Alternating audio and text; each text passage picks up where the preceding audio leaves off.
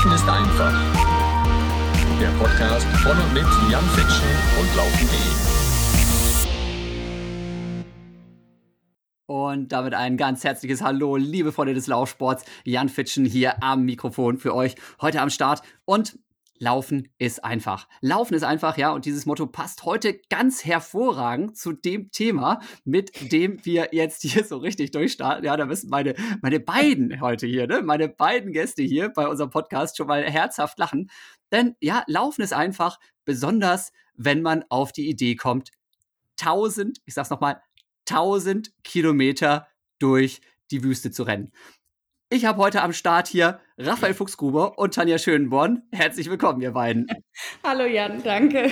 Hi Jan, schön, dass wir uns wieder sehen auf diese Art und Weise. so ist es. Erste Frage an euch beiden. Ja, ich sitze hier in meiner Dachkammer in Mettmann ne, und höre hier wieder Regen sanft auf das Dachschrägenfenster prasselt. Regen ist was Schönes, oder? Wie seht ihr das? Definitiv. Ich habe tatsächlich in äh, Namibia hatte ich äh, auf einer Playlist ein Lied, wo im Hintergrund auch so Re Regengeplätscher war. Und das war ziemlich cool, äh, wenn es super heiß war, das Lied dann anzumachen. Ich weiß jetzt gar nicht, welches es ist. Äh, ich hatte so eine ewig lange Playlist. Aber das hat verdammt gut getan, zwischendurch das Lied zu hören. das das glaube ich sofort. Raphael, wie sieht es bei dir aus? Hast du auch so ein bisschen rumfantasiert und von Regen geträumt, als ihr durch die Wüste gerannt seid? Nee, aber ich habe mal Regen in der Wüste erlebt. Also tatsächlich war es in, in Namibia, wo wir jetzt waren, ein paar Wochen vorher so. Da regnet es alle fünf bis sieben Jahre, regnet es da einmal kurz, dann läuft auch alles voll. Auch dieses Sossusfly, wo wir gestartet sind, diese Salzplatten. Und ich habe aber einmal Regen in der Wüste erlebt. Das war ganz, ganz, ganz, ganz, ganz herrlich. Was ganz, ganz Besonderes. Und äh, was dann danach passiert, ist aber nicht so schön. Du hast überall Schlamm. Das ist dann blöd zum Laufen. Hat er seine Vor- und Nachteile mit ja. dem Regen. Allerdings. Okay, also liebe Leute, ja, kurzer Hintergrundcheck hier nochmal. Um was geht's heute? Ja, die beiden, die wir hier am Mikrofon heute haben für euch, die sind tatsächlich gemeinsam 1000 Kilometer durch die Wüste in Namibia gerannt. Ja, äh, wenn ich das richtig sehe, die älteste Wüste der Welt. Ja, habe ich, hab ich richtig recherchiert, bei euch im Buch nachgelesen, beziehungsweise, ja. Ich finde das gut, dass du unser Buch gelesen hast. Du hast ja. recht. Hervorragend. Ich habe da einiges gelernt. Äh, Hintergrundinfo übrigens, ne? Meine Beziehung zu Namibia ist auch eine ganz spezielle, ne, für alle, die jetzt hier zuhören, ja. Meine liebe Frau Heike ist tatsächlich in Namibia auf die Welt gekommen, ne? Also hat, haben wir auch da tatsächlich auch einen persönlichen Draht dazu, genau. Ne? Also sie ist dann irgendwie, als er anderthalb war, dann wieder zurück ausgewandert. Also ne, ihre Eltern beide, beide Deutsche, die sich aber eben da kennengelernt haben und dann sind ihre Zwillingsschwester Petra und sie eben in Namibia auf die Welt gekommen, irgendwann dann schnell aber wieder geflüchtet. Aber nach dem Abitur sind ja, Heike und ihre Familie nochmal zurück nach Namibia, haben sich da alles angeschaut, quasi die Plätze ihrer Geburt, Windhoek und so weiter, aber waren eben auch in Sossusvlei bei eurer größten Sanddüne. Ne, ich habe wunderschöne Bü Bilder da bei euch entdeckt, die ich alle aus Heikes Fotoalben kannte. Ich habe diese Tour damals bei Heike, ne, wir kannten uns damals schon 97, habe ich nicht mitgemacht weil auf mich wieder irgendwelche Wettkämpfe gewartet haben in der Heimat. Ja, das Vielleicht so wurdest du dann gerade gerade Europa mal. Nee, das war ein bisschen zu früh, das, ne? das, das, genau, das, das, war dann zehn Jahre später, aber ich habe das vorbereitet damals schon. Da muss, so, muss man jetzt dazu sagen, die Geschichte, wie ich Jan Fitschen kennengelernt habe. Nämlich, Kenn ich gar nicht. Ja, in Hamburg beim Marathon. Das war meine erste Einladung für einen großen Vortrag ein großes Autohaus von einem deutschen Hersteller, die den Hamburg-Marathon sponsern. Jan war da eingeladen, noch irgendjemand, das weiß ich nicht mehr, und ich auch. Und das war mein erster, erster richtiger Vortrag auf Bühne mit Publikum und so. Und ich bin dahin und das Geile war schon mal, der Jan kam dann da in dieses Riesen, wie so Autohäuser sind, riesen Glaskasten. Der Jan kam da rein und ach, hallo, du bist der Ultraläufer. Und da war ja schon mal ganz beruhigt, der Europameister und so gibt mir die Hand. Mhm. Ne? Warst du stolz, ne? Nee, nicht stolz. Ich war ganz beruhigt, dass man unter Läufern sofort immer irgendwie klar ist oder ja. unter Sportlern. Also egal, ob du jetzt so ein kleiner Wurm bist wie ich oder hier der Europameister ja. höchstpersönlich vorbeikommt.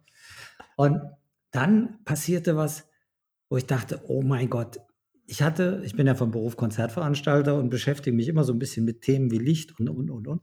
Und dann habe ich gesehen, ey, es ist strahlender Sonnenschein, die Show oder der Vortrag ist am Nachmittag und die Bühne stand so, dass die Sonne gegenüber unterging in dieser Glaskiste. Jan, Jan oh hatte seinen, seinen Vortrag und natürlich Statistiken zum Training und Informationen über Ernährung und so.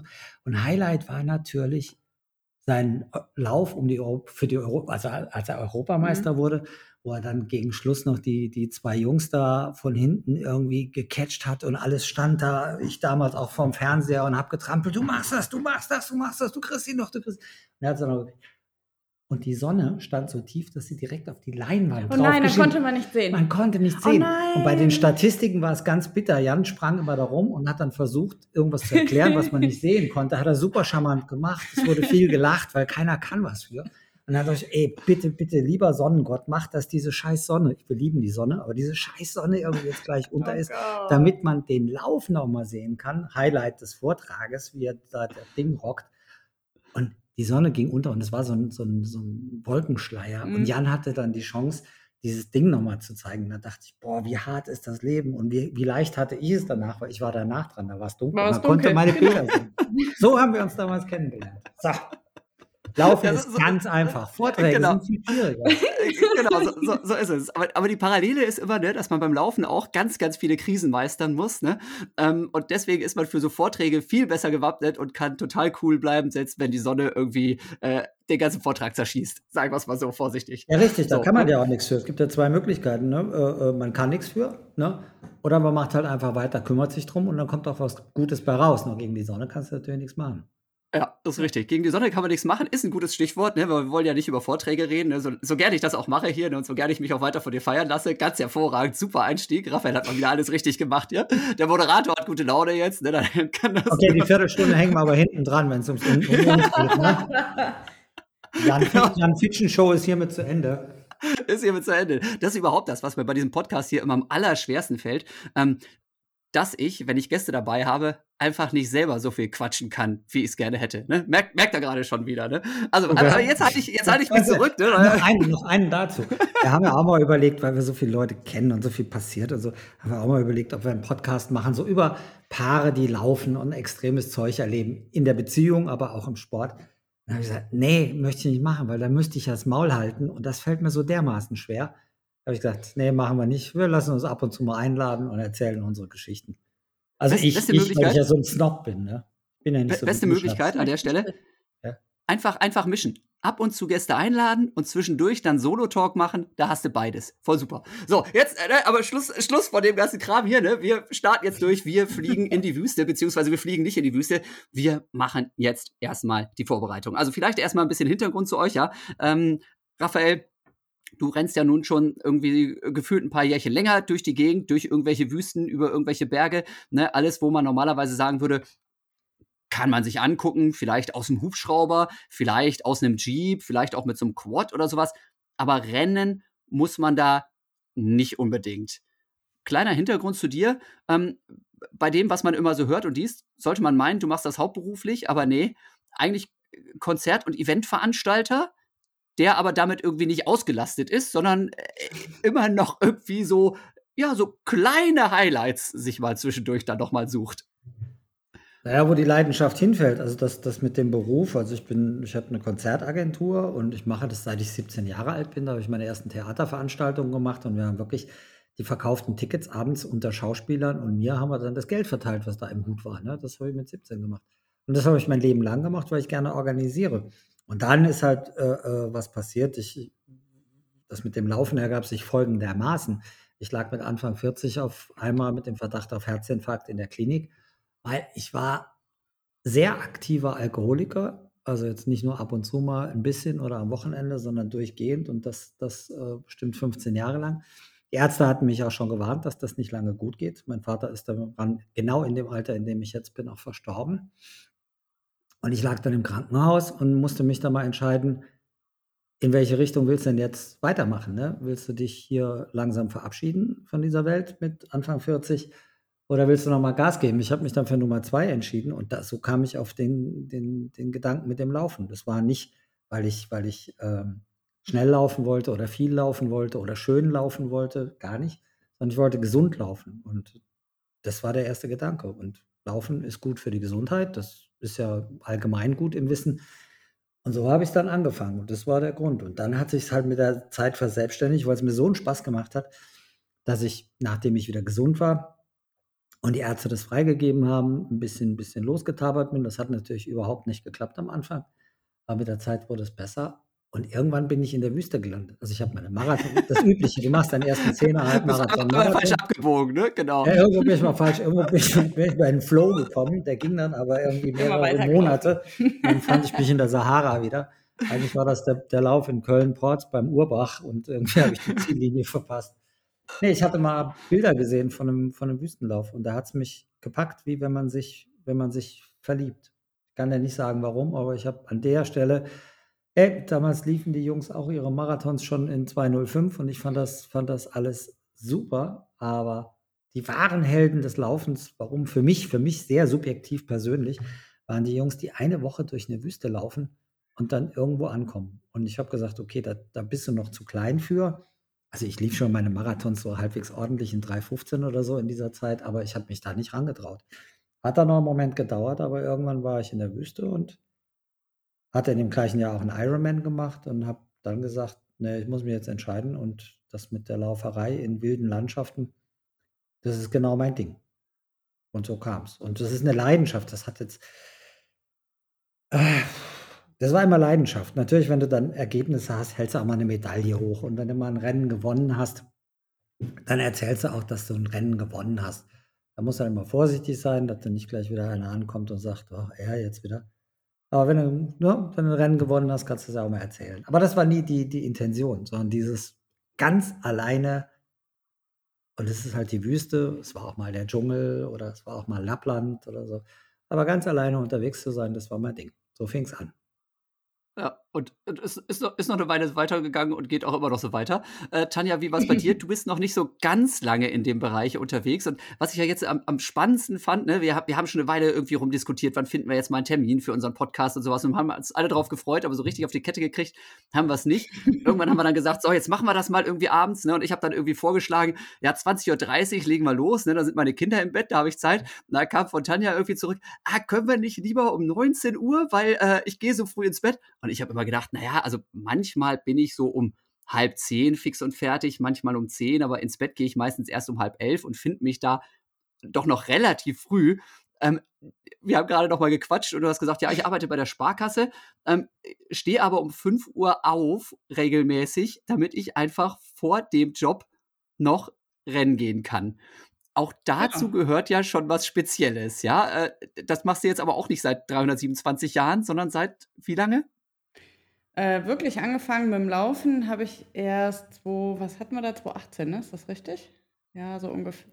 Also richtig laufen. Ja, richtig laufen. Richtig, Mai, also Mai, richtig, Mai, Mai 2018. 2018. Also da fing es wirklich an mit, ich habe mal einen Trainingsplan und ich laufe mehr wie 20 Kilometer die Woche. Also äh, von 2015, Ende 2015 bis 2018 bin ich so 20 bis 30 Kilometer in der Woche gelaufen weil ich einfach zu dem Zeitpunkt 30 Kilo schwerer war und der Grund für mich mit dem Laufen anzufangen war, dass ich abnehmen wollte und mich besser fühlen. Ähm, das heißt, von 2015 bis 2018 ähm, bin ich halt immer nur so 20, 30 Kilometer die Woche gelaufen, Gesundheitslaufen, ähm, habe dann nebenher viel äh, Stabi-Training noch gemacht und noch ein bisschen Ausgleichssport. Ähm, habe dann aber mit dem eigentlichen Training erst angefangen, kurz bevor äh, Raphael und ich nach äh, in die Mongolei geflogen sind. Genau, denn zu meinem Geburtstag hatte er mir damals die Teilnahme geschenkt für den Gobi-March. Das war dann auch mein erster Etappenlauf. Ähm, ja, das ja, da würden jetzt manche Leute sagen, schönes Geburtstagsgeschenk und andere Leute würden sagen, was habe ich dir angetan? Warum bestrafst ja. du mich so? Die Situation war die folgende. Ich habe ihr das geschenkt. Jetzt das Geschenk war in, Rucksack, ja, war in einem Rucksack drin als ein Zettel und dann irgendwann hat sie den Zettel ausgepackt, hat gelesen, deine Teilnahme beim Gobi-Marsch 250 Kilometer durch die Mongolei. Und dann sagte sie, boah, geil. Dann sagte sie immer, boah, geil. Und nach drei Minuten sagte sie, ach du Scheiße. Ach du Scheiße. Weil dann wurde ihr, wurde ihr klar, dass sie ganze sieben Wochen noch Zeit hatte, sich trainingstechnisch darauf vorzubereiten. Und das war die Zeit, wo sie wirklich 25, 30 Kilometer in der Woche gelaufen ist. Das kann man in den Trainingsaufzeichnungen ja nachgucken. Das ist ja okay mit den 25, 30 Kilometer in der Woche. Ist jetzt aber nicht unbedingt das Fundament für ein, für ein Ultratraining oder ein Ultralauf über 250 Kilometer. Ja, aber so, so geht das anders vor. Ja, die Anfänge waren auch wirklich, also die Anfänge waren wirklich hart. Die waren wirklich, wirklich hart und auch bis zur Mongolei, das war äh, nicht nur körperlich, sondern auch emotional krass anstrengend, weil ich habe gedacht, ich schaffe das nicht. Und es tat ständig alles weh. Und was ist, wenn der Körper das nicht aushält? Und ich war noch nie mit Rucksack gelaufen, dann tat der Rücken weh, dann ist der Rucksack mal kaputt gegangen, dann hat die Uhr nicht funktioniert, also es war alles ganz dramatisch und schrecklich. Ähm, das Gute ist, irgendwie war das alles Vorbereitung jetzt für den 1000 Kilometer Lauf. ähm, ich glaube, das wäre kein guter Start gewesen, das hätte ich schon alleine emotional nicht geschafft. Ähm, ja, und bis von 2018 bis jetzt ähm, laufe ich oder versuche ich halt äh, in der Regel vor der Arbeit zu laufen, weil ich das äh, zeitmäßig anders nicht hinkriege. Ich arbeite bei der äh, Kreissparkasse als Vermögensberaterin, bin da Vollzeit äh, halt angestellt und versuche halt vor der Arbeit ein Stündchen laufen zu gehen. Und wenn ich halt mich auf einen Wettkampf vorbereite, dann nach der Arbeit nochmal. Aber wir haben halt hier auch, ähm, wir wohnen hier auf einem alten Bauernhof. Wir haben drei Pferde, einen Hund, zwei Katzen. Mara, Raphaels Tochter, ist halb bei uns, halb bei der Mama. Das heißt, Familienzeit ist natürlich auch wichtig und man muss das alles unter einen Hut bringen. Und ähm, ich fühle mich einfach am besten, wenn ich dann schon mal meine erste Trainingseinheit vor der Arbeit äh, abgeschlossen habe. Deswegen gehe ich auch gerne früh ins Bett. Weil wir machen spätestens hier um 10, wirklich spätestens um 10 das Licht aus. Ja, ja ich glaube, das ist so ein Pensum nicht zu schaffen. dann nicht immer sofort? Nee, nicht immer. Nee, aber manchmal. Immer, ne? Manchmal nicht. Je, je, nachdem, wie hart das Training war. Aber die Details besprechen wir dann vielleicht nachher noch mal in Ruhe. Manchmal ist das Licht dann noch ganz leicht an. Schatz ist gut. Okay, also wir, wir haben auch diese Insights jetzt äh, kennengelernt, weil über ähm, Paartherapie beim 1000 Kilometer Lauf und äh, warum der eine irgendwie vorläuft und der andere hinterherläuft und man nicht nebeneinander rennt und sowas, äh, darüber sprechen wir natürlich auch gleich nochmal im Detail, ja, weil das sind ja so die pikanten Dinger, die wir auch auf jeden Fall wissen wollen. Ähm, also viel Schlafen ist auf jeden Fall mal eine Strategie, um mit solchen Belastungen fertig zu werden. Das äh, kann ich natürlich immer noch unterstützen. Ähm, machst du viel aus dem Homeoffice jetzt oder bist du auch im Büro? Und wenn du im Büro bist, hast du deine eigene Isomatte da liegen, auf der du mal eine halbe Stunde Mittagsschlaf machst? Ich? Nee. Ja. Nee, Tanja, kann ich dir sehr empfehlen. Es ist super. Nee, nee das würde ich gar nicht hinkriegen. Nee, in der Mittagspause versuche ich dann einkaufen zu gehen oder was oder spazieren zu gehen, einfach oder mal vom Schreibtisch wegzukommen. Essen. Essen. Essen. Ja, Essen ist für mich elementar wichtig. Raphael lacht Du kannst sie den ganzen Tag ja. anrufen auf der Arbeit, du kannst sie WhatsAppen, du kannst alles mit ihr machen, die reagiert Aber in der immer. Mittagszeit Aber in der Mittagspause, was in der Mittagspause von ihr, was willst du, ist ihr Handy aus. Ich glaube, dass die da einen Part-Time-Lover hat oder sowas, aber. Dann, Mehrere. Ja, dann, dann ist sie nicht da. Bei der Arbeit ist die zu erreichen. Aber wenn Mittagspause ist und wird gegessen, macht die alles aus und kriegst sie nicht mehr. Ich, ich glaube ja, sie trainiert da heimlich. keine Isomatte. Ich glaube, sie trainiert da heimlich, weil anders wäre das irgendwie wirklich schwer zu begreifen, äh, dass solche äh, ja, 1000 Kilometer und ähnliche Läufe hier ähm, so hinzukriegen sind. Aber man, man, weiß es nicht, wir werden das weiter verfolgen. ähm, keine Frage.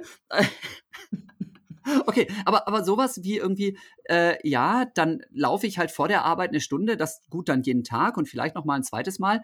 Ähm, aber ich sag mal, in einer Stunde, da läufst du wahrscheinlich keine Ahnung, 12 Kilometer oder sowas vielleicht, ne? aber äh, ja keine 40, 50, 60, nee, äh, wie das, das dann bei so einem Ultralauf dann da jetzt und das eben auch noch auf Wüstengrund äh, ja. dann gemacht wird. Das ist ja auch nochmal ein ganz anderer Schnack. Machst du dann am Wochenende einfach die ganz langen Dinger oder machst du die gar nicht, weil du es einfach kannst? Ähm, ich glaube, also am Wochenende laufe ich natürlich mehr und länger. Ähm, ich glaube aber, dass ich wirklich jetzt in den letzten drei Jahren eine ganz gute Grundlagenausdauer mir ange wirklich antrainiert habe. Ich habe, als ich angefangen bin, habe ich den gleichen Fehler gemacht, den sehr, sehr, sehr viele Läufer machen. Die sind einfach, also ich bin zu schnell losgelaufen. Ich bin grundsätzlich zu schnell gelaufen. Und ich habe das auch nie verstanden, dass mir Leute sagen, Mensch, du musst langsamer laufen, du wirst irgendwann automatisch schnell. Das war für mich alles bla bla. Naja, dann zog ich ja hier ein. Raphael hat mir den Lauf für den Gobi March geschenkt und ich musste dann, naja, er ist halt mein Trainer und obwohl du hast das Amt jetzt, nee, bitte sei mein Trainer. Ähm, weiterhin. Ich habe am Ende von so 1000 Kilometern das Traineramt niedergelegt. Ja, das möchte ja. ich aber nicht. Naja, auf jeden wir Fall. Wir sprechen noch drüber. Ja, auf jeden Fall zu Beginn hat Raphael mich natürlich trainiert und wir waren ständig zusammen unterwegs. Ähm, und er sagte auch mal, du musst langsamer laufen, du musst langsamer laufen. Das hat keinen Sinn, so schnell zu rennen. Und wir standen wirklich, jetzt kommen wir erstmal zum ersten Mal zum Eingemachten. Wir standen öfters schreiend im Wald, haben uns angebrüllt. Ähm, Na, das halt total schwierig ist, diese Situation, Trainer und aber auch gleichzeitig Partnerschaft äh, unter einen Hut zu bringen. Ne? Weil ich war stinksauer auf, auf ihn, habe das auch nicht verstanden, wollte das auch nicht so umsetzen. Dann haben wir uns angebrüllt. Naja, irgendwie habe ich es ja dann doch umgesetzt und dann kamen wir nach Hause und dann wieder den Switch zu finden, so jetzt haben wir uns wieder lieb, war oftmals nicht so einfach. Ja. Äh, aber wir haben es ganz gut hingekriegt. Ne, Schatz? Ja, ja, das ist aber, du, du, der Jan weiß das ja auch, du bist ja als Trainer, bist ja auch ein bisschen irgendwie Therapeut und Therapeut wiederum innerhalb einer Beziehung. Das können dir die Profis sagen, das wird nicht funktionieren. Nicht. Ne? Ob, das, ob das Sucht ist oder Paarprobleme oder Familienprobleme. Du kannst das selbst, wenn du einen Psychologen in der Familie hast, kannst du es nicht mit dem klären. Du brauchst externe. Ja. Insofern ist es dann natürlich schwierig, wenn ich sage, Schatz, du läufst viel zu schnell, das macht keinen Sinn. Wenn dann das Argument ist, ja, wenn ich noch langsamer laufe, dann kann ich auch gleich gehen wenn du das dann zehnmal das Gespräch hast, dann rastet natürlich irgendwann mal einer aus. Ich oder Tanja oder wie auch immer. Wir lieben uns heiß und innig. Das ist echt die Liebe meines Lebens. Aber bei uns krabbelt es halt auch regelmäßig, weil da sind halt ein paar Menschen, die haben einen Plan, die haben sehr viel Energie. Und manchmal, gerade beim Laufen, geht es dann halt auch mit uns durch. Wir haben uns auch schon im Wald dann einfach getrennt, haben andere auch schon. Das Problem war damals noch immer der Hund. Der wusste ja nicht, soll ich jetzt mit der, Ma mit der Mama oder mit dem Papa laufen? Und stand dann da, hat immer nach rechts, nach links, nach rechts, nach links Ja, das war ganz schrecklich. Wusste nicht, wo er hin soll. Das war so herzzerreißend, wirklich. Aber wir kriegen es dann natürlich immer wieder hin. Aber da, da kracht es dann zwischendurch auch. Naja, aber ich glaube, ich glaube, durch die Zeit halt, ähm, oder da fing es halt an, dass ich sehr viel langsam gelaufen bin und das kommt mir wirklich jetzt zugute, dass ich ja. das, also ich sage jetzt einfach mal, das kann ich ganz gut. Ähm, eher, also stundenlang langes Laufen ist für mich jetzt nicht so anstrengend mehr, wie es, wie es mal war, Gott sei Dank. Ja, äh, lass, lass mal Tacheles reden. Was, was heißt das? Von welcher Geschwindigkeit, die eigentlich dein Wohlfühltempo war, musstest du auf welche Geschwindigkeit zurückschrauben? Also habt ihr euch wegen 20 oder 30 Sekunden gekloppt da im Walde? Nee, nee, Oder nee. war das mehr? Nee, das war mehr. Von 4,30 auf 6,30. Die ist halt uh, immer irgendwie okay. 4,30 das durch die tut Gegend aber auch weh. ja, das tut aber hatte, echt hatte weh. ihren Puls. Ja, aber das ist dann ja, die kann wahnsinnig schnell laufen. Äh, die, die hat einen Antritt wie, wie ein Sprinter. Aber die war dann halt auch immer mit, mit, mit einer Pulsfrequenz von 80 Prozent oder so unterwegs, 75 bis 80, und hat da irgendwie richtig Feuer auf die Straße oder auf den Waldweg gebracht. Was dann aber immer dazu führte, dass nach sieben, acht Kilometern äh, auch so ein bisschen die Luft raus war. Und ich habe gesagt, nee, wir müssen, das Ziel bei einem Ultralauf ist ja nicht mit 4,30 durch die Wüste zu laufen, sondern der Schnitt ist ja da noch unter 6,30, weil wir mit Rucksack laufen, weil wir in der Wüste sind, weil es heiß ist, weil es Sand hat, bla bla. Und du musst ja im Grunde genommen das trainieren, was du nachher auch im Wettkampf ja. machst. Ne? Das ist ja, wenn du Schwimmer bist äh, in, der, in der Lagenstaffel, dann nutzt dir nichts, wenn du Turmspringen übst. Ist beides im Schwimmbad, ist beides Wasser, hat aber nichts miteinander zu tun. Und der ja. Ultraläufer ist auch in einem anderen Bereich unterwegs. Natürlich gibt es Ultraläufer, die können auch einen Marathon schnell laufen. Aber die besten Ultraläufer dieser Welt laufen den Marathon trotzdem nicht unter 2,20, weil das nicht ihre Disziplin ist. Ne? Aber ja. dafür können sie 100, 200 oder 1000 Kilometer laufen wie kein anderer. Hm. Ja, es ist einfach ein anderer Schnack. Ne? Man spezialisiert sich, ganz klar. Ja. Ne? Sonst, ja. sonst kommt man da irgendwie nicht vernünftig durch. Okay, aber äh, stelle ich mir bildlich gerade wieder schön vor, wie ihr beide da im Wald steht. Und ähm, den meisten Leuten, wie gesagt, fällt es ja schon sehr, sehr schwer, von irgendwie fünf Minuten auf 5,30 mal zurückzuschrauben, weil immer dieses, das ist mein Bereich und den brauche ja. ich unbedingt. Ne? ja. Da, da, kommt man gar nicht von weg. Aber zwei Minuten dann da zurückzuschrauben, äh, das glaube ich, dass das für euch beide auf jeden Fall eine, eine Riesen-Challenge war. So, ne, also Hintergrund haben wir, glaube ich, jetzt ganz gut schon mal so ein bisschen abgekaspert, ne, dass da schon einige äh, spannende Geschichten Geschichten auch mit dabei waren. Aber jetzt 1000 Kilometer. Ja, also Gobi March war auch schon so ein Geburtstagsgeschenk, ne? aber wie das so ist, ne? die Beziehung äh, wächst zusammen und die Geburtstagsgeschenke werden größer ne? und dann äh, kommt auch vielleicht noch ein runder, runder Geburtstag dazu ne? und dann, dann reicht es nicht mehr. Also ich meine, man, man, könnte jetzt sagen irgendwie, okay, wir, wir stellen unser Laufband, keine Ahnung, auf der ISS auf oder sowas, ne? das kommt vielleicht dann, wer ist dieser Typ, der zum, zum 80. oder 60. oder sowas, ich weiß es nicht, ne? aber erstmal habt ihr gesagt so, ne? also 250, 240 Kilometer, wie waren es? Gobi March reicht nicht mehr, 250 reicht nicht mehr. Ne? Äh, wir sind jetzt älter und, und weiser geworden. Läufer, oder was hat der früher gemacht, der Typ? Also auf der, der ISS, ja. Das, ich habe ein neues Konzept zu meinem 65. Ja, Geburtstag. genau, genau. Ich, ich, ich merke schon. 1000 Kilometer um die ISS rum im Sauerstoff an. Fängt, fängt, schon wieder was an zu rattern. So, nein, also, aber nächstes Geburtstagsgeschenk war also dann klar, ja. 40. Geburtstag, 60. Geburtstag, feiern wir zusammen in der Wüste und rennen immer weiter und immer weiter. So ungefähr? Nee. So ungefähr, aber ganz, Aber ganz anders, ne? ganz, ganz, ganz anders. Also 60 war mein Geburtstag, 40 Tanjas, macht zusammen 100. Da kann man dann marketingtechnisch eine Kampagne draus machen und hängt eine Null dran, dann ist es 1000, dann ist das nachher ein Schnack. Aber Marketing ist ja nicht alles. Der Hintergrund ist eigentlich eine Krise, eine sehr, sehr schwere, sehr tiefe. Im Anfang 2020 habe ich das erste Mal in meinem Leben Bandscheibenvorfall. So, Hammer, kriegen wir, ne, bla, aber kann halt wochenlang nicht rennen. Das geht mir auf den Sack. Am 11.3. habe ich in der Elbphilharmonie Hamburg mein letztes Konzert, das ich organisiere und bin seitdem bis jetzt ohne Arbeit, also nicht weniger, sondern einfach null. Das heißt, ich habe im Grunde genommen meine Firma zugemacht das war sehr bitter. Dann hatte ich eine Stressfraktur in der Hüfte, konnte nicht mehr laufen. Dann stirbt meine Mutter bei einem Fahrradsturz mit ihren 83 Jahren. Kerngesund, geistig, körperlich, fit wie Turnschuh. Äh, und das alles in vier Monaten. Klar, die Mama stirbt, das ist traurig. Äh, man hat gesundheitliche Vorfälle, das ist auch traurig. Aber alles zusammen in vier Monaten hat mich echt zerrissen. Und ich saß irgendwann nur noch auf der Terrasse und habe auf den Kastanienbaum geschickt, auf, ge, geschaut, auf den meine Mama zum Geburtstag immer hochgekrabbelt ist und auch dieses Jahr wieder, letztes Jahr hochgekrabbelt wäre. Und habe nicht mehr gesprochen und habe wirklich einen, bin durch ein sehr tiefes, depressives Tal durchgegangen. Also meine Tochter Mara und Tanja fanden das dann auch nicht mehr gut, dass ich halt auch gar keine Lust mehr hatte, irgendwie zu sprechen. Ja, du hast sprechen. ja gar nichts mehr gemacht. Du hast äh, ja nur noch da gesessen und ja. Löcher ja, in Arbeit, die Luft gesteckt. Ja, ne? Arbeit, Arbeit gab es ja nicht mehr und Projekte gab es auch nicht. Und nachdem wir Mama beerdigt hatten, habe ich mich auf ein Wohnmobil gesetzt und bin an die Stätten meiner ersten Urlaube mit der Familie gefahren, um mich von Familie auch zu verabschieden, so von Eltern und habe überlegt, ich muss irgendwas, ich muss irgendwas machen. Ich brauche, ich brauche ein Ziel. Corona und Arbeit, das kann ich nicht beeinflussen, da kann ich nichts für, das habe ich hinzunehmen. Die, die behördlichen Maßnahmen sind zu akzeptieren, sind grundsätzlich auch okay. Äh, was machst du? Und da habe ich gesagt, okay, ich muss, ich brauche einen Neuanfang, weil das, was jetzt war, das ist nicht mehr da und ich kann es auch nicht beeinflussen.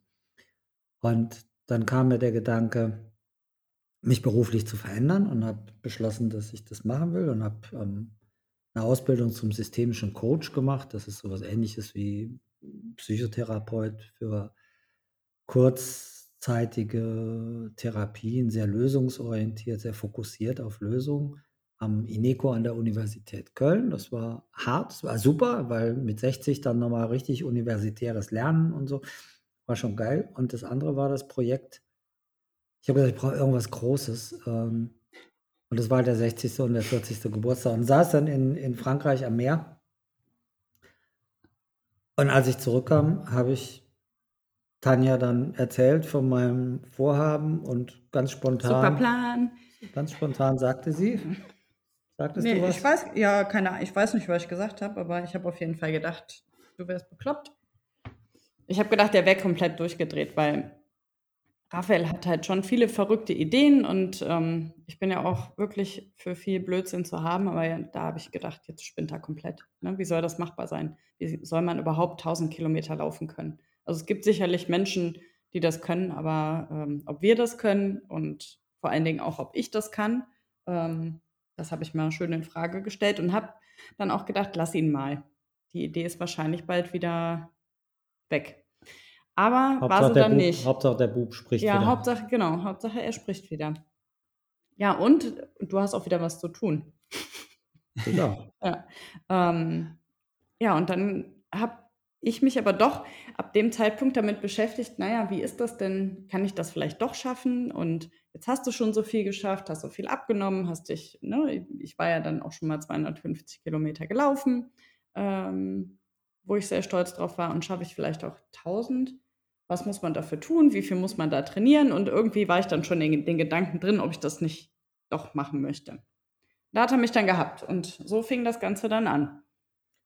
Naja, das, äh, das sind ja immer die Bilder, das kennst du ja auch. Ne? Man, hat, man hat Bilder und wenn diese Bilder schön sind, ich meine, das, was wir heute machen, das hat ja, oder das, was wir heute sind, das hat ja auch mit den Vorstellungen, mit den Bildern zu tun, die wir vor Monaten oder vor Jahren hatten. Du hattest als Kind die Idee, Sportler zu werden. Gut, jetzt ist deine aktive Leistungszeit naturgemäß vorbei, aber du bist ja immer noch als Läufer, bist du anerkannt, wirst erkannt und bist als Trainer und Veranstalter und Podcaster unterwegs. das sind ja die Bilder, die wir früher hatten. Und wenn du dann so ein Bild hast mit dieser Wüste und 1000 Kilometer, was sich kein Mensch vorstellen kann, also auch wir nicht, das kann man sich nicht vorstellen. Ich wollte gerade sagen, nicht. das Bild hatte ich nicht. Also, ja, die 1000 kann das ist ein bisschen schwierig. Das nee, zu viele genau. Nee, aber diese, diese Aufgabe und diese Bilder, dass man halt zwei, drei Wochen unterwegs ist Genau, und in schönen Landschaften ich, ja. und, und so. Das, wenn du die Bilder hast und die schön sind, dann zieht es dich, wenn es im machbar, es muss natürlich immer im machbaren Bereich sein. Man kann jetzt nicht irgendwie auf den Mond laufen, aber 1000, ist es machbar oder nicht? Vielleicht. Das heißt, es ist in so einem mittleren Bereich. Du musst dich natürlich drum kümmern, du musst den Mut haben, das anzugehen und die Neugierde. Aber es ist ja machbar. Wenn das Bild schön ist, werden wir dem Bild irgendwie näher kommen. So ging es uns. Mhm. Ja, und, und, und dann habt ihr angefangen, also jetzt irgendwie mal ein bisschen das Training umstellen und vor allem eben auch das Team zusammenstellen, weil das, das ist ja nicht so, man, man fährt dahin mit einem kleinen Rucksack und rennt dann einfach los, sondern äh, ist aber der logistische Aufwa Aufwand für sowas, der ist ja schon einfach Das- extrem. Ne? Also da, Ja, da du, Raphael, ja, ja, Also ich Also- kann das gar nicht, ich bin froh, dass Raphael sich wirklich drum gekümmert hat, weil zum einen kann er das einfach, ne, schon, weil er das, er hat es ja auch eben gesagt, er kann halt gut organisieren und er hat das Ja. einfach drauf und, und äh, weiß genau, worauf er achten muss und an wen er sich wenden muss und äh, ist da auch sehr hartnäckig. Und ich für mich war erstmal die ersten Monate ziemlich faul, habe mich, da, hab mich da mehr oder weniger zurückgelehnt, was jetzt die Planung anbetrifft. Ich war zwar in sämtlichen E-Mails in CC und ich habe ihm auch nachher gesagt, Schatz, nimm mich bitte aus diesen E- E-Mails raus. Ich kann das nicht alles lesen. Ne? Das war einfach so viel Input ständig. Jeden Tag neue E-Mails, ich weiß nicht, 20, 30 Stück. Ähm, aber ich gehe halt noch Vollzeit arbeiten oder bin halt die ganze Zeit Vollzeit arbeiten gegangen. Und abends, wenn ich nach Hause kam, habe ich dann gesagt, Schatz, gib mir doch mal ein Update. Da hat er dann aber keinen Bock drauf gehabt, weil da liest doch bitte die Ja, E-Mails. ich lies fange abends um halb zehn noch nicht mehr an, irgendwie die 30 E-Mails zu rekapitulieren. ja, also das war ein bisschen. Aber zum Training kommen wir gleich. Die Logistik ist halt aufwendig und ich Ja. hatte Gott sei Dank die Zeit. Also was heißt Gott sei Dank? Es war nun mal so, dass ich keine Arbeit mehr hatte, weil es waren nachher sieben Monate der Vorbereitung. Du brauchst für alles eine Drohnenfluggenehmigung, eine Zugangsgenehmigung zum Nationalpark, dass du da fahren darfst. Erstmal Du brauchst brauchst- du die Leute. Du brauchst das Team, das musst Ja. du zusammenstellen, musst die Rolle, du musst einen Kurs machen, also du musst ja irgendwie auch sagen, wo möchtest du lang, was möchtest du haben, was möchtest du nicht haben und, und Namibia, die Jungs sagen dir dann, was geht oder was nicht geht, wie lange man wofür braucht und, und, und, und, und. Es waren echt sieben Monate äh, richtige, intensive Vorbereitung Mhm. mit einem TV, mit einer TV-Produktion aus Deutschland, die das begleitet hat, was ja jetzt auch dazu führt, dass wir äh, Anfang des Jahres tatsächlich eine 90-minütige TV-Dokumentation in der ARD über den SWR ausgestrahlt kriegen oder ausgestrahlt wird, was ja schön ist für alle, auch für uns. Ne? Und für die, die es gucken, wahrscheinlich auch, weil wir kennen ja das Footage schon. Das ist, wir hatten ja alles dabei, Drohne und zwei Kameramänner und das ist schon richtig, richtig, richtig geil geworden. So, und zum Training, da wird es dann interessant, weil Tanja konnte gar nicht trainieren. Nee. Du hast ein Riesending vor der Brust, die größte Aufgabe deines Lebens im Läuferischen und dann haut's dir die Gesundheit weg. Ja, da machst du dann nichts. Das war wirklich, Was- das war für mich das Allerschlimmste. Ich hatte ähm, von Dezember an oder im Dezember ist bei mir ein Fersensporn diagnostiziert worden und ich hatte wirklich noch nie solche Schmerzen. Das war einfach nur der totale Horror. Ich kam morgens aus dem Bett und bin auf einem Bein ins Badezimmer gehüpft, weil ich wirklich nicht auftreten konnte. Ich glaube, der Jan kennt das. Ja, hattest du das auch mal? Ah, Hattest du hinten an der Ferse oder hattest du es unterm Fuß? Also Unterm Fuß. Plantarsehne oder Hacken und Unterm Ferse? Fuß. Unterm Ja. Fuß. Also es war einfach richtig blöd. Und bis das erstmal rausgefunden war, was es ist, ähm, ne, man geht ja dann zum, zum Orthopäden und zum Physio und ja, du musst rollen, du musst den, du musst dies, du musst das. Das sind alles Dinge, ganz ehrlich, die mich total annerven. Ähm, ich will am liebsten nur laufen. Ähm, ja, also konnte ich mich nicht so vorbereiten. dann haben wir Stoßwellentherapie gemacht und so das ganze klassische, äh, was man dann so macht. Und ähm, ich bin natürlich schon durchgedreht, weil ich nicht laufen konnte und ich wusste, ich muss bei 1000 Kilometer laufen.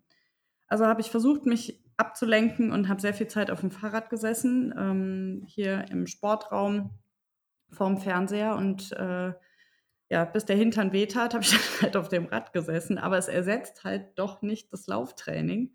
Lenkt Ähm, aber von den Schmerzen im Fuß ab, ein bisschen. am Po. Ja, auf jeden Mhm. Fall. Ja, das ist nicht so meins. Das könnte ich auch nicht. Also, nee, Radfahren ist nicht meins. Jetzt hast du mich rausgebracht, Schatz. Ja, du Ja, also Tra Tra Training lief nicht so super und die Laune wurde jeden Tag besser, äh, wie das so halt so ist. Ne? Ich glaube, das kennt wahrscheinlich auch jeder von unseren Zuhörerinnen und Zuhörern hier. Ne? Man hat irgendwie ein Ziel und hat sowieso schon Panik, ne? Und dann kommt sowas noch dazu. Großartig, aber- ja, fühlt man sich aber, richtig äh, toll. Du musst halt, ne, du bist, das ist, was für dich Olympia ist. Du bist auf dem Höhepunkt deiner Karriere, Genau. bist im Höhepunkt deiner Leistungsfähigkeit in dem richtigen Alter. Olympia ist nur alle vier Jahre. Und alles läuft und äh, und dann kommt einer vier Monate vor und sagt, ja, Alter, du hast ja leider irgendwie einen Fersensporn. Das wird drei bis vier Monate dauern, bis wir das auskuriert haben. Das war von Frank Schmeling, dem Orthopäden, im Januar die Aussage. Und wir wussten, dass wir zu unserem Geburtstag, weil wir wollten das natürlich wirklich live in der Wüste, den 60. und den 40. auch feiern, weil wir haben halt ganz eng zusammen Ende Mai, Anfang Juni Geburtstag, hat er schon gesagt, das, das wird auf jeden Fall bis April dauern. Und da ist ja nichts mit, mit Laufen. Ne? Und das war natürlich mega, mega hammerhart, weil es das größte, größte Event, Sportevent deines Lebens ist. Ich habe dann synchron auch wenig gemacht.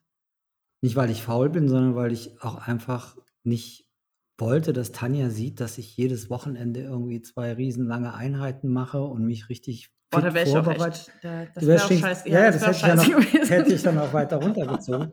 Es hätte ja auch nichts gebracht, wenn ich dann in Namibia äh, Ah. austrainiert bis in, die, bis in die Zehenspitzen oder Haarspitzen oder irgendwo hin, äh, austrainiert da stehe und rennen kann und du nicht. Weil es war Ja. ja klar, dass wir das zusammen machen. Das war ja jetzt kein Wettrennen, wer von uns beiden als erster auf der Wobei, Ziellinie ankommt. wobei ne? wir uns gar nicht sicher waren, ob wir, ob wir starten oder wobei wir uns nicht sicher waren, ob ich starten kann. Ne? Wir haben zwei Wochen vorher noch überlegt, was machen wir denn, wenn ich nicht starten kann, weil ich hatte immer noch Schmerzen. Ich hatte zwischendurch mal einen Testlauf gemacht, hier quasi hinterm Haus im Wald, weil ich mal wissen wollte, wie verhält sich der Fuß, wenn ich 60 Kilometer laufe und bin dann, hinterm Haus ist die Römerstraße und bin dann acht Stunden lang hin und her gelaufen, bis ich die 60 Kilometer voll hatte mit Gepäck, hatte mir hinter einem Baum eine Tüte mit was zu essen und was zu trinken gestellt und immer, weiß nicht, vier Kilometer hin, vier Kilometer zurück.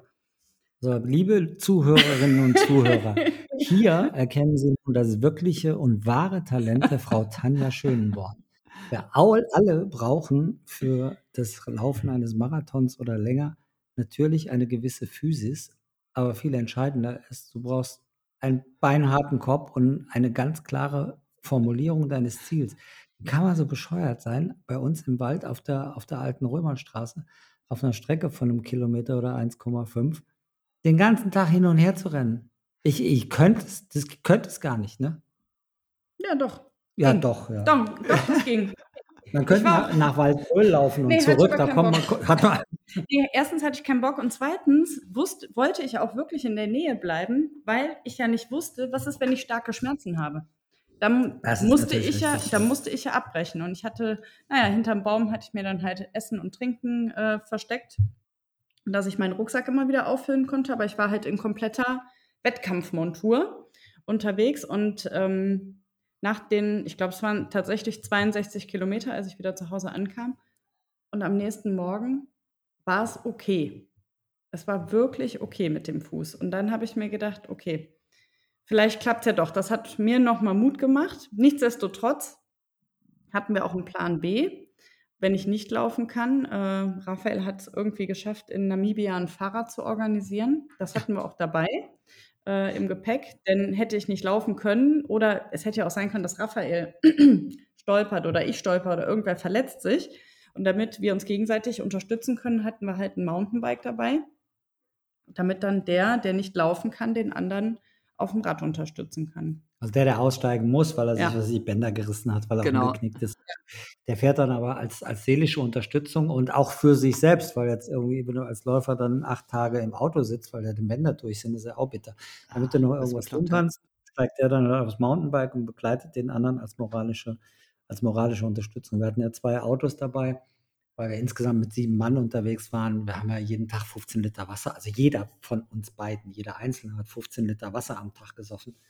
Das heißt, wir haben ja 500 Liter Wasser irgendwie mitnehmen müssen in die Wüste.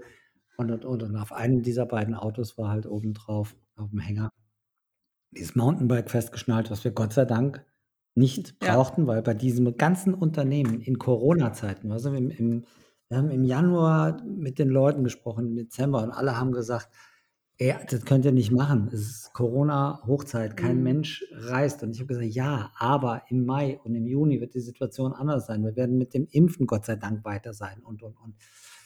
Naja, und alles, selbst die, die negativen Corona-Tests von jedem einzelnen Mitarbeiter. Und da muss ja nur einer zum Flieger kommen, dein Kameramann, und hat einen positiven Test in der Hand. Dann fliegt der halt nicht. Dann stehst du da unten und hast nur noch einen Kameramann oder gar keinen.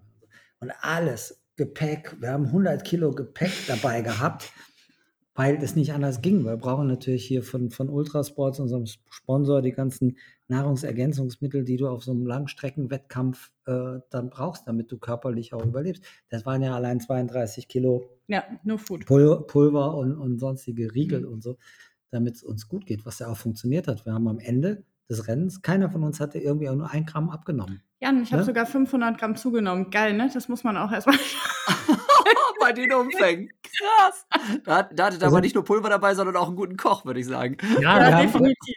ja, ja, wir haben natürlich abends, ja, wir haben natürlich abends auch jeden Abend, Gott sei Dank, und das war natürlich auch der Plan, gut essen können, weil wir frisch gekocht haben. Das heißt, das Team hat frisch Essen zubereitet jeden Ich wollte gerade sagen, wir haben nicht gekocht, Schatz. Nee, wir haben nicht gekocht, das Team. Und äh, das ist natürlich auch wichtig, weil wenn, wenn, du- wenn du so lange läufst, 17 Tage, jeden Tag irgendwie über 60 Kilometer. Und 60 Kilometer ist das eine. Jetzt musst du ja noch überlegen, wir haben 40 Grad am Tag. Nachts waren es tatsächlich manchmal 0 Grad oder morgens am Start waren es 0 Grad. Tanja stand da mit Handschuhen und, und, und Daunenjacke. Das muss er natürlich auch alles physisch überleben und dazu ist wichtig Schlafen. Da haben wir am Anfang auch den Fehler gemacht, dass wir Mhm. zu wenig geschlafen haben, weil wir sind dann um sieben, wenn die Sonne unterging, sind wir ins Camp, weil wir im Dunkeln nicht laufen wollten, sollten, durften, weil wir haben in Namibia halt auch freilebende, Gott sei Dank freilebende Tiere, von Leoparden bis hin zu Löwen. Und das ist dann tagsüber auch schon nicht so einfach, aber da siehst du das wenigstens von weitem, da kannst du irgendwie reagieren und kannst ein Auto herholen. Aber nachts, wenn dich da aus dem Gebüsch zwei, zwei Augen anfunkeln, weil sie das Licht deiner Stirnlampe reflektieren, und du weißt jetzt nicht, ist es ein Springbock oder ein Leopard, Ja, das ist ja, das ist halt irgendwie auch Mhm. gerade doof. Da kann man Mhm. sich auch nicht so, kommst du nicht so richtig in den Flow rein, wenn du das nicht, wenn du das nicht weißt. Somit haben wir immer um 7 Uhr Schluss gemacht, wenn es dunkel wurde. Aber dann haben wir uns ja manchmal auch ein bisschen, bisschen verlabert und, und zu lange rumgeprasselt. Und wenn du um 5 Uhr aufstehst, also nicht hier zu Hause, sondern in der Wüste, weil du dann ab, ab 7 auch wieder angezogen und fertig am Rennen bist, dann ist schon gut, wenn du acht Stunden Schlaf hast. Wenn du aber erst um 11 ins Bett gehst, dann ist das, da fehlt was. Und das Mhm. ist bei diesen irrsinnigen Belastungen, ist das natürlich Gift. Also das ist echt gefährlich. Viel Essen und viel Schlafen, das ist eigentlich das A und O bei diesen Etappengeschichten. Gerade wenn es 17 Tage lang geht. Ja, ja, ja. Also ein, ein, ein Riesenaufwand und vor Ort dann sowieso nochmal Riesengedöns. Also erstmal ganz, ganz schlecht vorbereitet mit dem Training, aber es ging dann irgendwie auf den allerletzten Drücker. Team hattest du, Raphael, dann zwischendurch so zusammengestellt. Jetzt hast du gesagt, okay, wir hatten irgendwie Kameramann, wir hatten ähm, einen Arzt zum Beispiel, braucht man natürlich Mhm. in so einem Fall, ne, falls da irgendwie mal was dagegen geht. Also ein Riesenteam mit Flügen, mit Autos, mit allem Zip und Zap. Das ist ja auch ein Riesenkostenapparat, der dahinter steht. Habt ihr das hingekriegt, sowas durch ja, zum Beispiel eben ein Fernsehteam oder sowas dann auch zu gesponsert zu bekommen? Oder habt ihr erstmal einfach da, keine Ahnung, 100.000 Euro, 50.000 Euro, wo auch immer sowas liegt, mal auf den Tisch gelegt und gesagt, das ist mein Traum, das zahle ich jetzt mal? Oder ne, es gibt ein, ein cooles Buch dazu jetzt, ja, äh, aber so ein Verlag, der sagt ja auch nicht, ja, wir machen hier ein geiles Buch und hier hast du 100.000 Euro, weil äh, so ein Laufbuch verkauft sich jetzt so großartig, ne? Und ähm, das ist ja auch eine Hausnummer, ne? Das muss man ja auch erstmal irgendwie stemmen, alles. Ja, das ist so, wenn man, wenn man sich intensiv um was kümmert, da kommt auch was bei rum. Das war erstmal ein Herzenswunsch, entstanden aus einer Krise. Wenn jetzt alle gesagt hätten, mach dein Ding alleine, wir sehen das in Corona-Zeiten nicht, da hätten wir halt gucken müssen, wie man das wirtschaftlich stemmt. Aber das war schon in dem mittleren fünfstelligen Bereich, was die Kosten anbetrifft. Und ein Teil davon wurde Gott sei Dank über Sponsoren aufgefangen oder gepuffert. Also hier Hauptsponsor X-Bionic, die, die Laufklamotten für uns, also für die ganze Welt, aber uns mit, seit über zehn Jahren mit Laufklamotten sponsern. Eine Schweizer Firma, das war unser Hauptsponsor und Topo, die sehr interessante Schuhe bauen. die für uns im Ultralaufbereich äh, äh, halt die besten sind, die wir kriegen können. Die haben uns tatsächlich auch ein bisschen wirtschaftlich unterstützt. Neben den anderen Sponsoren, die wir haben, die uns mit Material und Produkt supporten. Ne?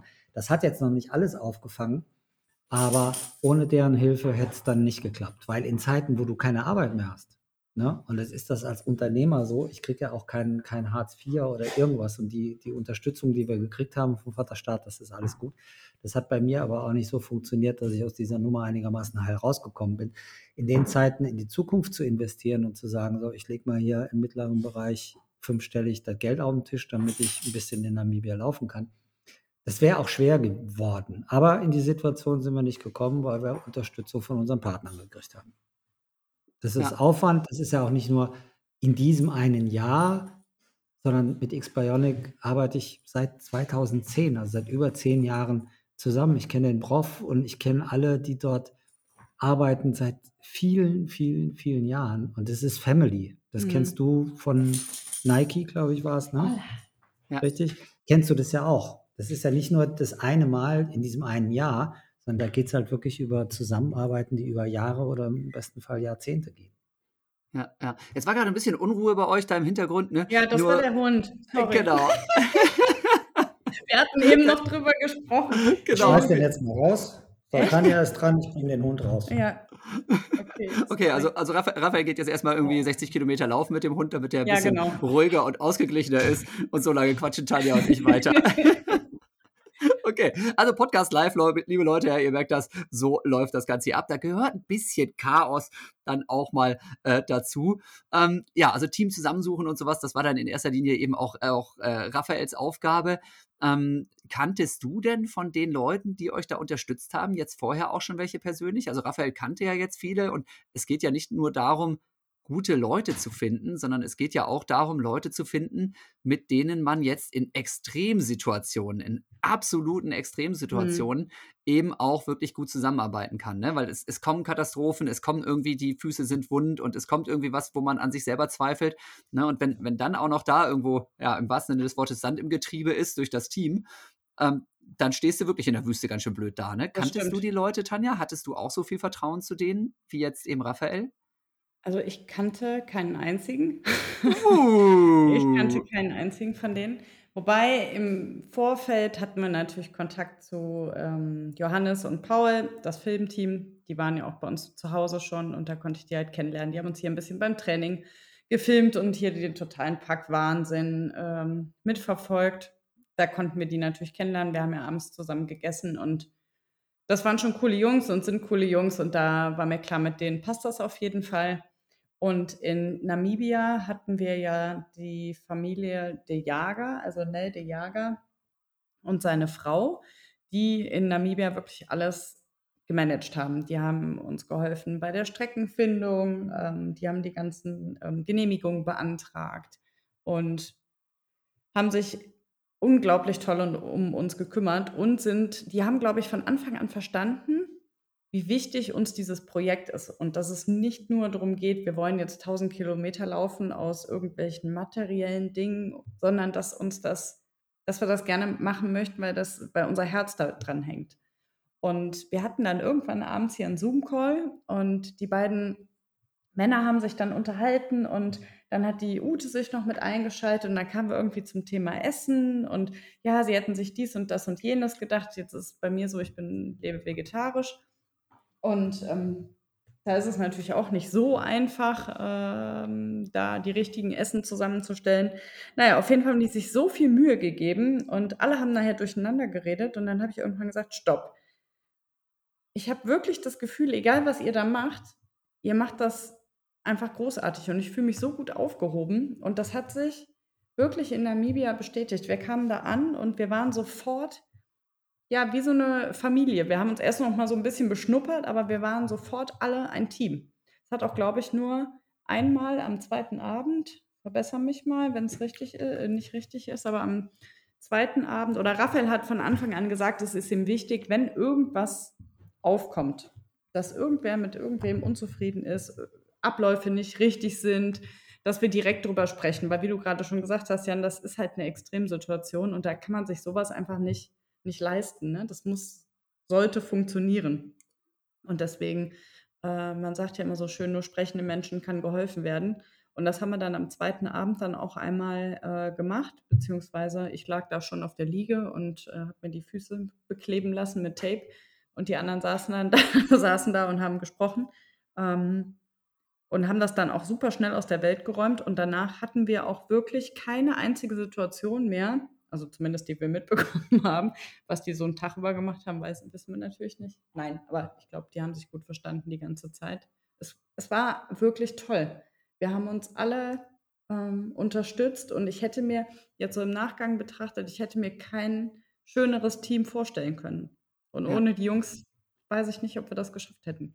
Ja, und ja. ganz also, ehrlich, wir, wir haben es ja, wir ja nicht, nicht anders erlebt jetzt in dem Fall, aber ich kenne genügend Beispiele, wo die sich unterwegs, entweder die Sportler selber oder die Hauptdarsteller dieser, dieser, dieser Aktion oder halt die Teams so in die Wolle gekommen sind, dass Leute abgereist sind, dass man nicht mehr miteinander gesprochen hat und ey, vergiss es, du kannst, du kannst nicht zwölf Stunden am Tag laufen und musst dich dann noch um die Befindlichkeiten mhm. von, von, von anderen Menschen kümmern. Und das war halt sensationell.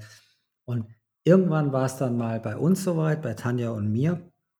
Wir waren ja drei Wochen am Stück für diese, also wir sind 17 Tage gelaufen, aber über drei, drei Wochen am Stück zusammen unterwegs. Das heißt ja auch 24 Stunden. Nicht so wie im täglichen Leben, der eine geht arbeiten, der andere arbeitet woanders und man hat Freunde und, und so. Und jetzt scheppert es bei uns ab und zu schon mal ganz heftig in unserer Beziehung. Das ist bei uns so und nicht so, dass da jemand Hurra schreibt. Wir, wir würden es auch manchmal gerne ändern, aber manchmal geraten wir halt aneinander. Und in Namibia ist uns das aber in diesen drei Wochen nur ein einziges Mal passiert, wo es richtig gekracht hat, wo du dann auch weggelaufen oh, bist und sauer. ich gesagt habe, ja, wir wissen ja, wer schuld war. Ne? Du. Ja, genau. Ja. Und äh, haben wir das auch gleich geklärt und Tanja ist dann vor. Und ich habe gesagt, Lösung, lass sie laufen, lass sie laufen. Äh, das macht jetzt keinen Sinn. Und dann hat sie. Achso, der Nell, unser, unser Tourchef. Ich erzähle das mal, wie das wirklich oh, war. Oh ja, erzähl, also, wie das wirklich war. Genau. bitte, ich bitte darum. Also ich weiß, den Grund kann ich dir gar nicht mehr nennen, warum wir uns gestritten. Auf jeden Fall ist mir Raphael übelst auf den Sack gegangen, um das mal auf den Punkt zu bringen. Ich war stinksauer, wirklich stinksauer. Mir haben die Beine so wehgetan. Ne? Nee, der Hund ist jetzt drauf. Bleib schön hier. ähm, mir haben die Beine so wehgetan an dem Tag schon. Das war irgendwann Richtung Ende des Rennens. Ich war wirklich platt. Aber ich war einfach so wütend und ich bin dann losgerannt, wie als hätte ich eine Adrenalinspritze in den Arsch bekommen und habe gedacht, so jetzt lasse ich ihn stehen, jetzt lasse ich ihn stehen. Und los ging's. So, dann bin ich auch relativ schnell gelaufen bis zum ersten Checkpoint und habe mich dann wie so ein trotziges Kind an den, ans Auto gesetzt, in den Schatten. Und die Jungs kamen alle an und sagten, Mensch, was ist denn los? Was ist denn passiert? Und dann habe ich halt gesagt, ja, Raphael ist halt blöd, ne? Also ich weiß nicht mehr, wie ich es gesagt habe. Auf jeden Fall habe ich mich tierisch aufgeregt. Und ähm, dann 20 Minuten später kam Raphael dann auf diesen Checkpoint zugelaufen und man merkte, die Stimmung wurde irgendwie so ein bisschen merkwürdig. Alle hatten Angst, was jetzt passieren wird. Ähm, und ich habe gedacht, Raphael, naja, komm, ich hatte mich in den 20, Minu 20 Minuten schon wieder ein bisschen abgeregt und habe halt gedacht, naja, der kommt jetzt, dann vertragen wir uns und wir laufen zusammen weiter. Nee, Pustekuchen. Der feine Herr Fuchs Gruber kommt in dieses, in, zum Checkpoint gelaufen und sagt, ich brauche nur Wasser. Füllt seine Flaschen auf, dreht die Flaschen zu, dreht sich rum und rennt weiter. So war das. Schön. Ja. Wie, wie, wie, nur wer redet, dem kann geholfen werden. Oder was war gerade der Spruch vor zwei Minuten? Ja, genau. Hat gut geklappt. Ja, nee. Aber, aber, der, der, aber ihr habt das jetzt schon alle gehört, ne? Die saß da, hat sie selber gesagt, wie ein trotziges Kind. Ja, ich war auch zuhören, ne? Das, weil ich das ja mal alles mhm. schuld bin. Und das mit den 20 Minuten glaube ich auch nicht, aber ist egal. Ja. Äh, vorher war, hatte Nell uns noch, der Tourchef, noch auf der Straße getroffen bei dem Streit und, und kam dahin und, und wollte was Gutes tun, wollte uns irgendwie vermitteln. ja, vermitteln mhm. oder so. Und ich hatte Nell nur durchgewunken und gesagt, pass auf, vergiss es, bitte, fahr einfach weiter. Bring dich in Sicherheit. Bring dich in Sicherheit. Gleich explodiert die Frau Schönborn, der Vulkan geht hoch. Und das wussten die aber auch immer für sich, das hatten die schon für sich eingeplant. Es wird der Tag X kommen, wo die beiden Hauptdarsteller so aneinander geraten, dass wir irgendwas tun müssen. Und original, wir kamen an diesen Checkpoint und der Nell hatte mitten in der Namib-Wüste auf einmal zwei gelbe Kaffeebecher mit einem Smiley drauf. Die standen da auf unserem Tischlein, wo wir immer einen Tee oder einen Kaffee oder ein paar Kekse bekommen haben, wenn Checkpoint war. Standen da zwei Becher mit Smiley, weil die immer gesagt haben, es wird der Tag X kommen, wo wir die beiden unterstützen müssen. Also Tanja zeigt ja gerade, damit der Jan das Ja, hier im Podcast sehen schön. Und du musst überlegen, ey, so geil ist die Crew, dass die Ja. dafür vorbereitet waren und gesagt haben, okay, reden hilft dann manchmal nicht mehr, weil die Leute dann so bockig sind und einfach nicht mehr zuhören können. Das ist ja das Problem, man ist ja nicht mehr zugänglich. Also geben wir ihnen Bilder. Wir geben ihnen Bilder und das ist der Smiley auf diesem gelben Becher, die wir natürlich immer noch hier haben, wo die gesagt haben, wir tun was Gutes. Das hat dann nicht in der Sekunde geklappt. Das nächste war, dass sie dann auf, dem, auf der Landstraße kam dann ein bisschen später irgendwie eine Schule und dann haben die, die Schüler an dieser Schule irgendwie heiß gemacht, dass wir da kommen. Und wir wussten das aber nicht. Die haben nur gesagt, da, kommen, da kommt nachher eine Schule. Wir sind dann da mit der Kamera und wir gucken mal, was da passiert. Und wir beide Bockigen laufen da die Landstraße lang, den Schotterweg. Und dann stehen die Kinder da in Spalier und sind am Singen und am Tanzen und irgendwie wie eine Choreografie. Und wir denken, alter Schwede, was ist hier los? Und dann haben die Kinder so Gas gegeben, dass wir wussten gar nicht, warum. Wir, ne? wir haben da so eine schöne Zeit gehabt. Und dann haben die uns nachher erzählt, dass das Fernsehteam, diese Schüler, so dermaßen heiß gemacht haben, als würden da jetzt gleich Ronaldo und Beyoncé bei denen einlaufen, als wären wir die größten Läufer dieser Welt, nur um uns was Gutes zu tun. Warum ich es erzähle? So ein Team ist Ja. einfach wahnsinnig wichtig, weil sie uns an dem Tag auch wirklich jetzt nicht gerade den Arsch gerettet haben, wir wären schon wieder zusammengekommen, aber uns einfach alles mitgegeben haben, dass diese Krise Ja. schnell vorbeigeht. Und das Gegenteil willst du nicht erleben in der Wüste, dass so ein Team auseinanderfällt. Es war einfach wie Family, es war einfach Granate.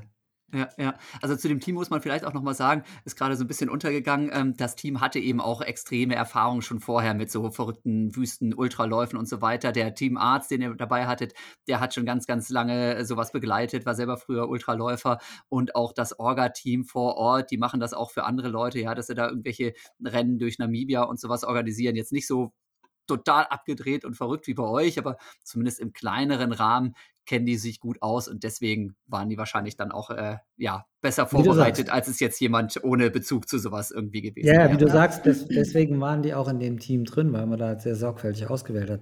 Weil in, in Namibia gibt es natürlich ganz viele Menschen, die Touristen von A nach B bringen und sagen, warum Mhm. willst du laufen? Bei uns gibt es doch Leihwagen. Äh, Genau. Komm, ja. du kannst ja auch einen Quad haben und wir bauen dir ein klimatisiertes Zelt in der Wüste auf, wo du durchgehend 20 Grad hast. Das kriegen wir hin. Ja. Das wollten wir ja nicht. Wir wollten ja eine ganz andere Denke. Ne? Das ist uns mit dem Team gelungen, klar. Ja, 1A. So, jetzt, jetzt müssen wir mal langsam Tacheles reden und hier mal auf die Details zu sprechen kommen. Ne? Also ich stelle mir das gerade vor, ja, man hat Ewigkeiten vorbereitet und ist irgendwie äh, nervös am Start und hat mit allen Corona-Tests und mit seinem Team das alles irgendwie hingekriegt und steht dann jetzt also irgendwo, ne, am Anfang war es dann noch Teerstraßen, steht jetzt irgendwo in Namibia, ne, und jetzt ist die Marschroute folgendes. Wir rennen so Pi mal Daumen 60 Kilometer pro Tag, ähm, haben verschiedene Checkpoints. Da steht dann eben immer ein Auto mit irgendwie was zu essen und Wasser ne, und guckt, ob man irgendwie noch geradeaus gucken kann oder geradeaus laufen kann. Ne, und dann geht es zum nächsten Checkpoint und irgendwann äh, kommt man dann im besten Falle am Ende des Tages da an, wo dann die Autos stehen mit Dachzelt drauf. Also zwei Jeeps hattet ihr, glaube ich, dann dabei, irgendwelche hoffentlich Mhm, geländegängigen Fahrzeuge. Ja, und das, das war dann so in etwa der Plan. So, und dann ne, steht da einer mit äh, so ausgedachter Startpistole und sagt, jetzt mal viel Spaß auf den nächsten 1000 Kilometern. Und dann rennst du los. Genau Ja, so so war's. ähnlich war das, ne? Ja. Tanja fragte mich am Start, das haben wir in dem Film jetzt gerade gesehen, den, den wir bekommen haben. Schatz, ich weiß nicht, wo ich lang muss.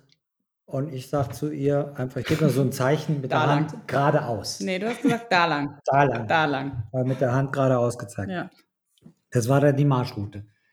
Ja, was, was passiert da? Der, der Weg zur Startlinie ist wie immer der härteste, ist ja klar. Die Tage davor, du kannst nicht schlafen, du bist aufgeregt, du stehst morgens um vier auf, grundlos, es gibt nichts mehr zu trainieren, es gibt nichts mehr zu arbeiten, das ist alles geklärt. Und dann kannst du Gott sei Dank endlich laufen, ne? Ja, das war tatsächlich so. Ab dem Zeitpunkt, wo wir loslaufen konnten, hatten wir auch was zu tun. Und das wirklich jeden Tag um die zwölf Stunden. Und das war, Hurra!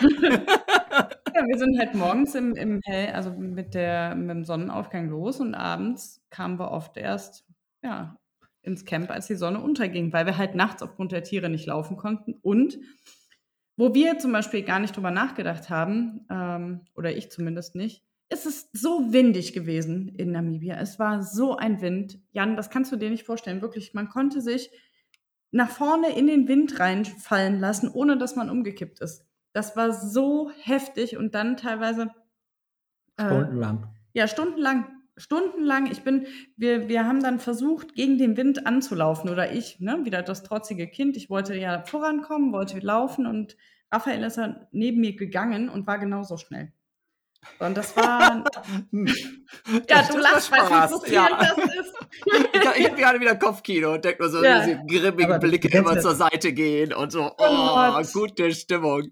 Wir kennen ja alle die Bilder so aus, aus den Nachrichten, wenn irgendwo mal wieder Sturm ist und sie zeigen an der Nordseeküste ist Sturm und irgendeiner lehnt sich so in den Wind ja, und kann genau stehen bleiben. So das. das haben wir teilweise ja. gehabt. Und dann ist Laufen vollkommen sinnlos, weil das kostet unheimlich viel Kraft und du bist nicht schneller wie ein Walker. Wir haben das Gehen zu Hause Gott sei Dank geübt. Das war ein wichtiger Bestandteil dessen, was wir gemacht haben. Also klar, die Ferse, der Fersensporn von Tanja äh, war ein Handicap beim Laufen. Beim Gehen ging es ein bisschen besser. Wir haben tatsächlich hier ab und zu mal so am Wochenende so Sessions gemacht, wo wir zehn Stunden unterwegs waren mit den Stöcken. Einfach um das auch reinzukriegen, weil ja. Gehen ist ein anderer Bewegungsablauf ja. und es ist auch was anderes im Kopf. Andere Belastung du musst es, irgendwie, ja. musst es irgendwie drin haben. Und somit waren wir darauf vorbereitet. Wir waren nicht scharf darauf, weil wir wollten laufen, wir wollten vorankommen. Wir hatten natürlich auch so, ein, so eine Zielsetzung, dass wir gesagt haben, wir wollen die 1000 Kilometer in etwa dieser Zeit buchen, ähm, äh, äh, laufen. Da war natürlich auch ein Team gebucht, was uns auch nicht bis Weihnachten zur mhm. Verfügung mhm. steht. Ne? Und dann hast du diesen Wind und kommst nicht von der Stelle. Und das ist dann nachher ein moralisches Ding. Ne? Also da ist dann wirklich die, die Thematik, wie klar bist du im Kopf mit der Aufgabenstellung, und dass du das erreichen willst. Und wie leicht lässt du dich erschüttern oder willst du dich nicht erschüttern lassen? Tanjas Füße, die halt echt geblutet haben, die jeden Abend verbunden werden müsste und Tanja wirklich Höllenschmerzen hat. Wenn die nach dem ersten Tag schon. Ja. Nach dem ersten Tag schon. Ja, ja, also ich kam tatsächlich, wir sind losgelaufen aus Fly und mussten tatsächlich den ersten Tag 60 Kilometer, das war sowieso so gemeint, wir sind gestartet und ähm, mussten erstmal, ich glaube, fünf Kilometer lang durch, durch Sand laufen und dann kamen wir zu einer, zu einer ähm, geteerten Straße. Und diese Straße mussten wir ungefähr noch 55 Kilometer lang laufen. Und an der Straße stand jedes, äh, jeden Kilometer auch noch ein Schild. 55, 54.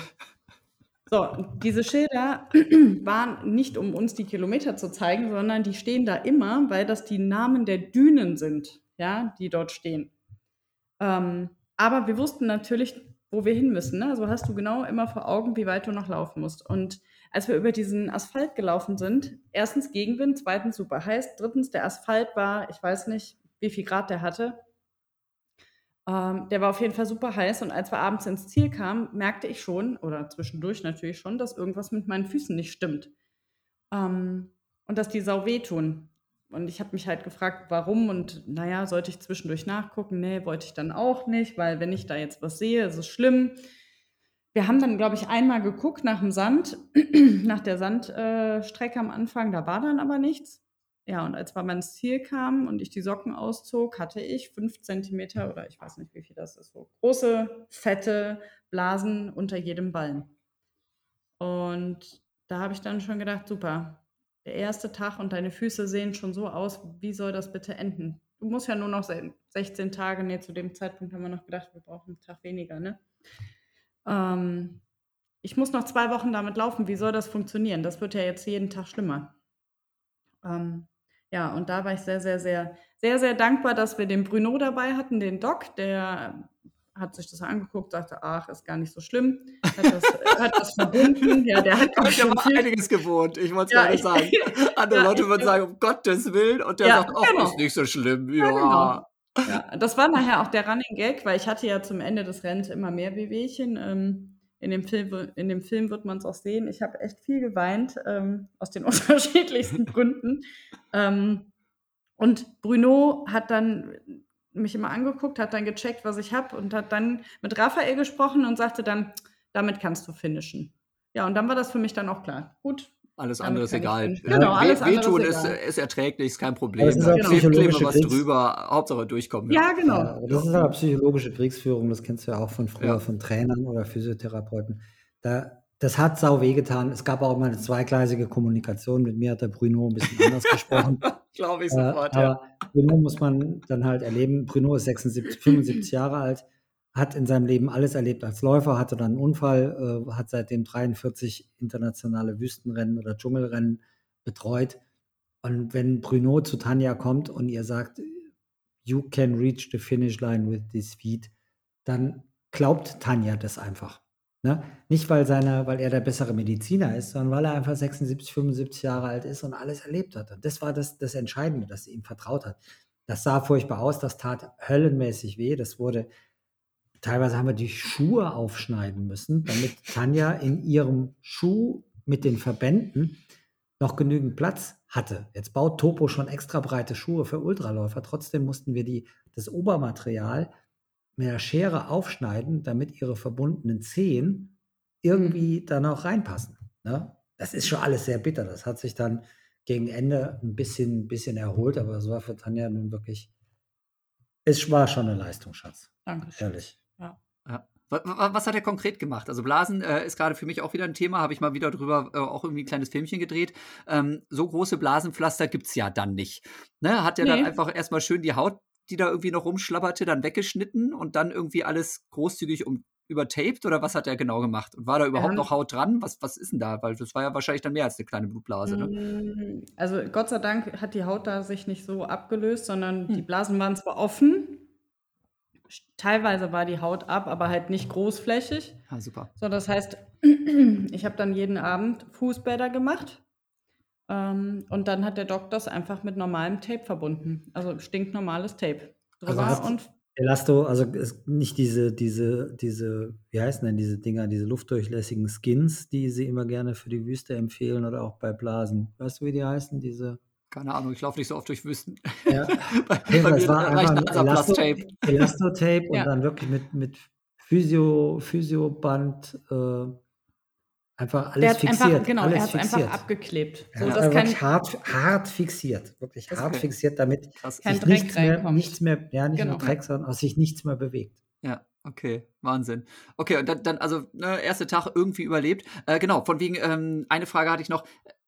Wo laufen wir denn jetzt lang? Und Anweisung ist da lang 1000 Kilometer. Da habt ihr, genau, fand ich auch sehr schön, dieses Bild. Ähm, habt ihr denn alles irgendwie auf der GPS-Uhr gehabt, auch irgendwie eure Route? Oder, ähm, Äh, dann hätten wir uns ja verlaufen Ja. bei meinem Glück. ja, Nein, wir haben, wir haben unsere Crew je nach Wetterlage, also früh morgens brauchten wir nicht so viel Wasser, da war es arschkalt, ne? aber mittags wurde es heiß, haben wir entweder fünf oder alle zehn Kilometer haben wir uns mit der Crew getroffen. Dann standen die da und hatten für uns Wassernachschub oder auch mal äh, einen Keks oder, oder ein Stück Apfel oder was es so gibt. Und bis dahin gab es immer die Anweisung, ihr bleibt auf diesem Jeep-Track oder auf dieser Schotterpiste Ah, okay. oder auf diesem Pfad. konntet ihr quasi wirklich Nur den Spuren. wenn da eine Kreuzung ist, dann hängen wir euch eine Markierung hin, wenn ihr Mhm. von dieser Straße abbiegt. Das heißt, Mhm. kamen wir irgendwo mal hin und es hing ein rotes Fähnchen rechts, dann wussten wir, dass wir diesen kleinen Weg da rechts reinlaufen müssten. Aber es war kein GPS-Kurs, sondern es war handgemacht. Jetzt ist es aber in der Wüste so, dass du da halt so, so in der Sahara hast du so Karawanenwege, das hat es da jetzt weniger. Aber es gibt so kleine Wege, die du einfach langläufst. Und da gibt es halt auch nicht Massen von, weil es gibt ja auch nicht Massen von Dörfern oder von, von Hütten oder Farms. Ein Weg ist ein Weg und oft geht ein Weg dann einfach 20 Kilometer, Ja. bis dann mal irgendwo eine Wahl besteht, was anderes zu machen. Entweder standen die Jungs da oder es war eine Markierung, dass man wusste, man, man läuft rechts oder links. Aber wir haben es aber verlaufen haben wir uns trotzdem. Verlaufen haben wir es trotzdem zweimal und das wird dann halt nachts auch äh, ein bisschen spannend. Weil es wird dann so schnell kalt und wenn du dann da kurz, weil du den Weg verloren hast und nicht darauf vorbereitet bist, vom letzten Checkpoint, ja, in fünf Kilometern sehen wir uns, das Camp ist dann rechts von der Straße und es ist noch hell und dann verläufst du dich und die Temperaturen fallen, der Wind ist hart, kalt und du hast nur kurze Hose und kurzes Shirt an.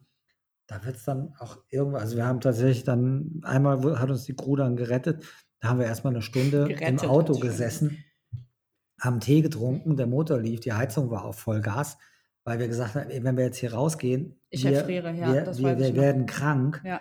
Das können wir uns nicht erlauben. Wir bleiben jetzt einfach noch eine Stunde im Auto sitzen und stellt alle Heizungen auf Vollgas und beliefert uns mit Tee, so viel es geht, damit wir wieder Temperatur kriegen. Ja, also 1000 Kilometer Schnitzeljagd könnte man eigentlich auch sagen, ja?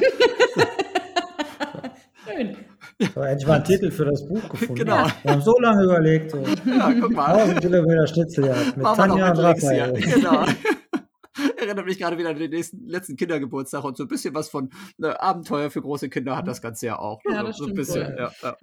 Okay, also ihr, ihr habt euch irgendwie einigermaßen da durchgekämpft, ohne, also zweimal verlaufen, ja, aber zumindest nicht irgendwie tausendmal und es war dann auch nicht das Problem, dass irgendwie ständig die GPS-Uhr irgendwie äh, Akkuprobleme hatte oder sowas und dann auf einmal der Track weg war. Wären ja auch so schöne Klassiker dann gewesen, ne, dass man Mhm. sagt so, ah ja, jetzt ist hier irgendwie gerade Ende im Gelände im wahrsten Sinne des Wortes.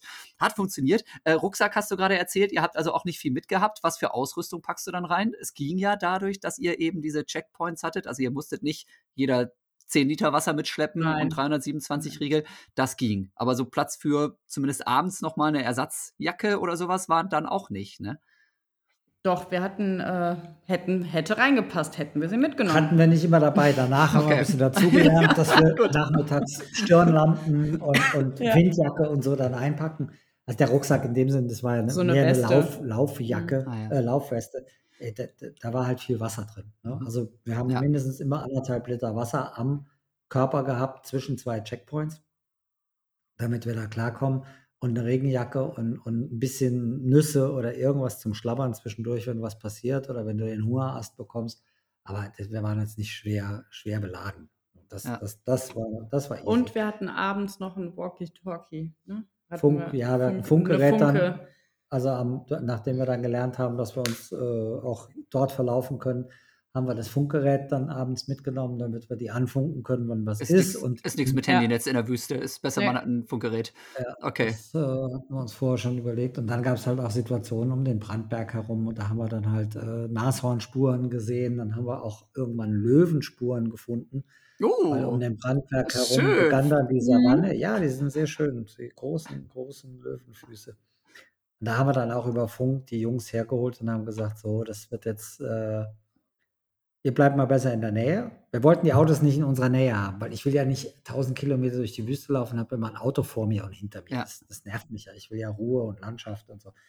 Und da haben wir dann gesagt, so, wir bleiben aber jetzt erstmal zusammen. Das heißt, die Autos waren halt 50 oder 100 Meter hinter uns und vor uns, damit man, wenn man irgendwo einen Löwenrudel äh, sieht oder Leoparden oder so, die über Funk herholen kann oder dann direkt dahin läuft und sagt, so, ich steige jetzt mal ein und wir fahren jetzt mal ein paar Meter, bis wir von den Löwen wieder weg sind, bevor wir wieder aussteigen. Der Fall ist nicht eingetreten, wir haben die Spuren gesehen, aber wir haben, sagen wir mal, Gott sei Dank keine frei lebenden Begeg Begegnungen mit frei lebenden Löwen oder Leoparden gehabt. Wir hatten Skorpione, wir hatten Schlangen, wir hatten Nashörner, wir hatten Giraffen, wir hatten äh, Seelöwen, jede Menge Hyänen auch. Ja, die waren Äh, süß.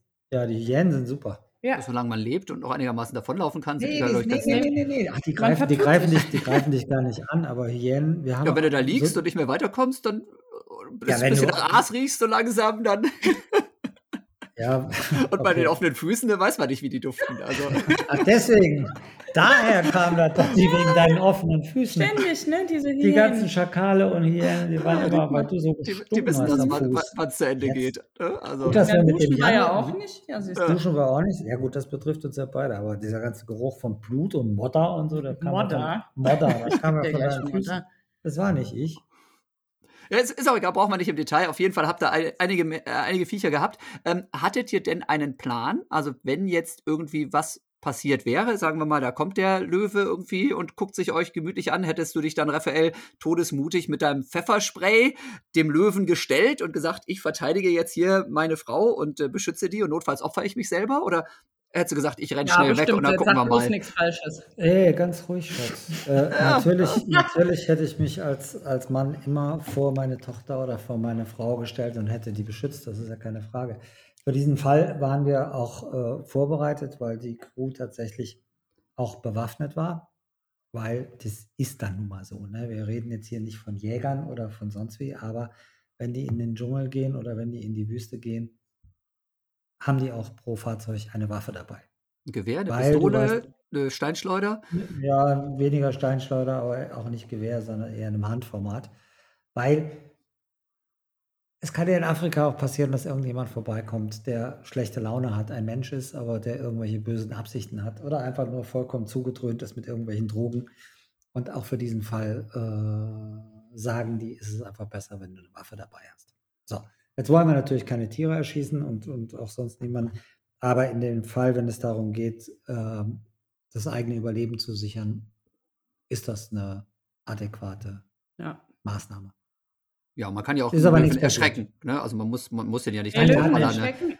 Also wir haben tatsächlich gelernt, dass man, was hat er gesagt? Äh, nee, Leopard- Löwen, Leoparden Leoparden kann man Geparden. erschrecken. Und Geparden, genau, Leoparden und Geparden kann man tatsächlich erschrecken, wie eine Katze. Ne? Wenn man sich groß macht, auf die zurennt und die anbrüllt, dann hauen die wohl ab. Aber das muss man nicht. aber auch erstmal machen. Ja, also das würde, also ich würde es nicht machen. also beim Gepard wäre ich mir sicher, dass ich es mache. Bei einem Leopard ja, eben. wüsste ich aber nicht, ob der Instinkt dann nicht irgendwie doch sagt, ui, stillhalten oder, was man ja gar nicht tun soll, weglaufen, Weglaufen. weil dann ist der Äh, Jagdinstinkt. nee. Wir hatten sehr genaue Instruktionen, dafür, was, was zu tun ist, wenn, wenn ein Nashorn kommt. Also Nashörner sind zum Beispiel sehr blind in dem Moment, wenn der Wind günstig steht, also die dich nicht so gut riechen können und gucken aber nach dir, einfach ganz still stehen bleiben. Die können dich nicht sehen. Mhm. Du musst aber die Eier haben, einfach stehen zu bleiben, auch wenn es näher kommt. Wenn Ja. du anfängst, dich zu bewegen, dann sieht es dich. Und wenn es ums Laufen geht, grundsätzlich bei Löwen und bei allen anderen, bei Nashörnern, am besten schneller laufen als alle anderen. Punkt eins. Dann bist du nicht der Letzte. Und der Punkt zwei, bei Nashörnern, zickzack laufen, was das Zeug hält, weil bis die ihre zwei Tonnen Gewicht irgendwie um die Kurve kriegen, der dauert halt immer ein bisschen. Die sind sauschnell geradeaus, ne? Aber Ja. wenn es immer heißt, so bieg hier mal 90 Grad rechts ab, dazu zieht ein Nashorn bei, Hoch, bei Höchstgeschwindigkeit schon ein bisschen schwerer als du oder ich. Aber das Ja. sind alles so Dinge, da habe ich mich im Vorfeld überhaupt gar nicht mit beschäftigt. Ne? Das war dann so, da standen wir mitten in der Wüste und Raphael sagte, guck mal, da sind Nashornspuren. Okay, cool. Was machen wir denn jetzt? Und dann mussten wir halt erstmal die anderen fragen, was machen wir denn, wenn jetzt wirklich ein Nashorn kommt? Ne? Aber man lernt ja. Ah, okay, war, war, das, nicht- war das nicht vorher der Kurs? Habt ihr nicht vorher nochmal irgendwie Selbstverteidigung gegen Nashörner oder Löwen Nee. oder sowas? Das gab's nicht. ist, da, ist dann trotz allem, obwohl man weiß, dass es ja vermutlich auch zu sowas kommen kann, ist das trotz allem noch relativ weit weg, ne? Das Auf passiert jeden- ja auch nicht also jeden mich, Tag, ne? Also, für mich auf jeden Fall. Ich Ja. habe mich da gar nicht. Hast du dich da im Vorfeld mit beschäftigt? Ich nicht. Wir haben das im Vorfeld schon, schon mal besprochen, jetzt nicht im Detail mit Wind. war eine von den E-Mails, wo du im CC warst. Wahrscheinlich, wahrscheinlich. Nee, also ich, bin- bei mir bezog sich halt mehr damals auf, auf Elefanten und, und, und Löwen. Aber die Systematik ist ja, ist ja da ähnlich. Und vor Löwen haben sie alle mega Respekt und sagen, ey, lass es bleiben. Äh, Ja. guck einfach, dass du dich in Sicherheit bringst und äh, wie ich eben schon sagte, am besten schnell, schneller laufen als alle anderen. Ja, okay. Das Ja, das ist äh, schön. Wer wäre wär der Schnellere gewesen? Also, ich habe Ja, vorhin das was ja gehört. das Problem. Genau, ich habe vorhin was von 4,30 irgendwie und dann runterbremsen auf 6,30 so im Hinterkopf. Da musst du dich ganz schön Mhm. lang machen, oder, Raphael? Ja, ja, also auf den ersten 500, 600 Metern ist sie, bin ich leider hinten dran. Aber das ist ja Ja. okay. Das ist meine Rolle als aber Mann, ist nichts als passiert. Genau. Familienoberhaupt und so. Ja. ist das nun mal die Rolle. Das ist ja Genau. okay. Das kann Wenn man du, ja nachher, wenn du nachher gefressen wirst, kannst du immer noch behaupten, das war Aber Absicht. wir hatten tatsächlich Ja, auch diese Situation, dass nachts äh, äh, einige betrunkene Jungs aus Afrika dann unterwegs waren und wir haben natürlich Licht oh im Camp. Da hatte und, ich äh, Angst. Da äh, hatte ich Angst, weil wir saßen alle am Feuer und haben gegessen. Und dann So. waren die halt laut und dann Ja. hieß es erstmal alle Oh. Lichter ausmachen und so, damit die uns nicht sehen. Weil betrunkene Jungs im, im, in, in jungem Alter sind überall auf der Welt anstrengend. Das ist jetzt in, Aber Ameri wir wussten gar nicht nicht, dass irgendwelche Jungs sind. Wir wussten nur, dass irgendwer gröhlend durch die Gegend läuft. Und wir konnten auch nicht genau hören, von wo die jetzt kommen. Und dann sagte unser Crewchef dann so, jetzt alle Lichter aus. Alle Handys aus. Und er ist dann zusammen mit dem anderen, äh, mit dem Hein, losgezogen ins Dunkle. Boah, da hatte ich richtig Schiss. Ich dachte, boah, wenn die jetzt nicht wiederkommen, ne? Und hier stehen hier gleich irgendwelche Typen und überfallen uns. Man hat ja dann die schlimmsten, also ich hatte die schlimmsten äh, Vorstellungen, was jetzt alles passieren kann. Ähm, aber sie kamen dann wieder und es waren Gott sei Dank wirklich nur betrunkene Jugendliche oder sowas, die von einem Dorf ins nächste gelatscht sind. Aber da hatte ich richtig Angst. Ja, In der Nacht habe ich auch nicht geschlafen. Ja, Tanja hat dann geträumt, dass die die Räder klauen. Ja, genau, ja, genau. Während ihr oben auf dem Genau. Jeep pennt. Richtig. In der Nacht war es so windig, es war so windig und es hat immer so geschüttelt und ich war so im Halbschlafen. Da habe ich gedacht, ich habe das in irgendeinem Film mal gesehen, dass die Räder klauen, obwohl man im Auto drin ist. Siehst du? Ja, und das habe ich. Filmauswahl, da müssen wir nochmal drüber sprechen. Ich weiß nicht mehr, was Ja, aber das war halt auch die Stelle, wo es dann drum ging, nehmen wir eine Waffe mit oder nicht. Ja, genau. Ja, ja, klar. Mit, mit, mit diesen Dachzelten, auf denen ihr da übernachtet habt, wie habt ihr denn das eigentlich gemacht? Mit, also sieben Leute plus euch oder waren es alleine sieben Leute Crew? Wie, mit Äh, Leuten sieben, wart ihr unterwegs? insgesamt mit uns und wir haben auf dem Dachzelt geschlafen und die zwei Jungs aus Namibia haben es aber vorgezogen, in ihrem Zelt am Boden zu schlafen oder meistens Wow. ganz ohne Zelt, einfach nur am Schlafsack Mhm. Auf irgendeinem so Lazarettbett. Was dann nachts, wenn es sehr, sehr feucht ist am Meer, also da ist- steht echt das Wasser, da ist alles nass. Boah, das war schrecklich. Aber die sind halt hart, die leben da. Die Ja. lieben Ja. das Leben draußen, Ja. die leben ihr Namibia, die lieben ihre Hyänen und äh, die brauchen kein Zelt. Die, für die ist das so okay.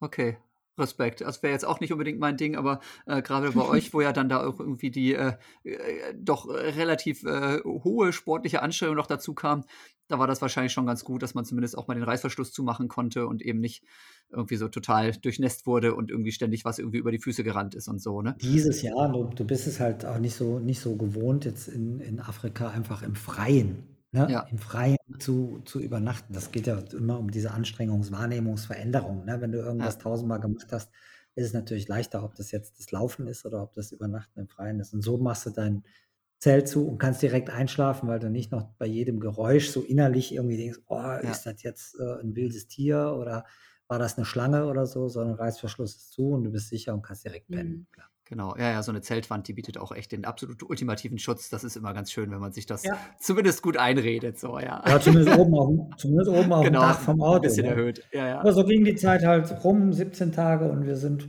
am Anfang haben wir uns noch überlegt, wie viel laufen wir heute, was wird passieren, wo Mhm. gehen wir lang. Und irgendwann bekam das so eine Routine, dass wir, und Ja. jeden Tag war ja auch was. Die Füße waren kaputt oder der Wind war zu stark Die oder es war viel zu heiß scheiße. oder wir haben uns verlaufen. Ah. Und irgendwann nach ein paar Tagen haben wir dann halt auch gesagt, weißt du, Schatz, es ist sowieso egal, es wird heute wieder irgendwas passieren, was nicht in dem Idealplan drin war. Ne? Du verläufst dich. Es war weh, wirklich, es weh. war jeden Tag irgendwas. Aber, Ja, aber wenn man sich, auf. genau, wenn man sich einmal damit angefreundet hat, dass wirklich jeden Tag irgendwas wieder passiert, dann schmunzelt man nachher tatsächlich drüber. Und wir hatten, das war nachher wirklich schön, das war die absolute Routine. Rückblickend betrachtet finde ich es totaler Wahnsinn, was wir da gemacht haben. Also immer noch denke ich, das kann doch gar nicht sein, dass wir 17 Tage am Stück jeden Tag so weit gelaufen sind.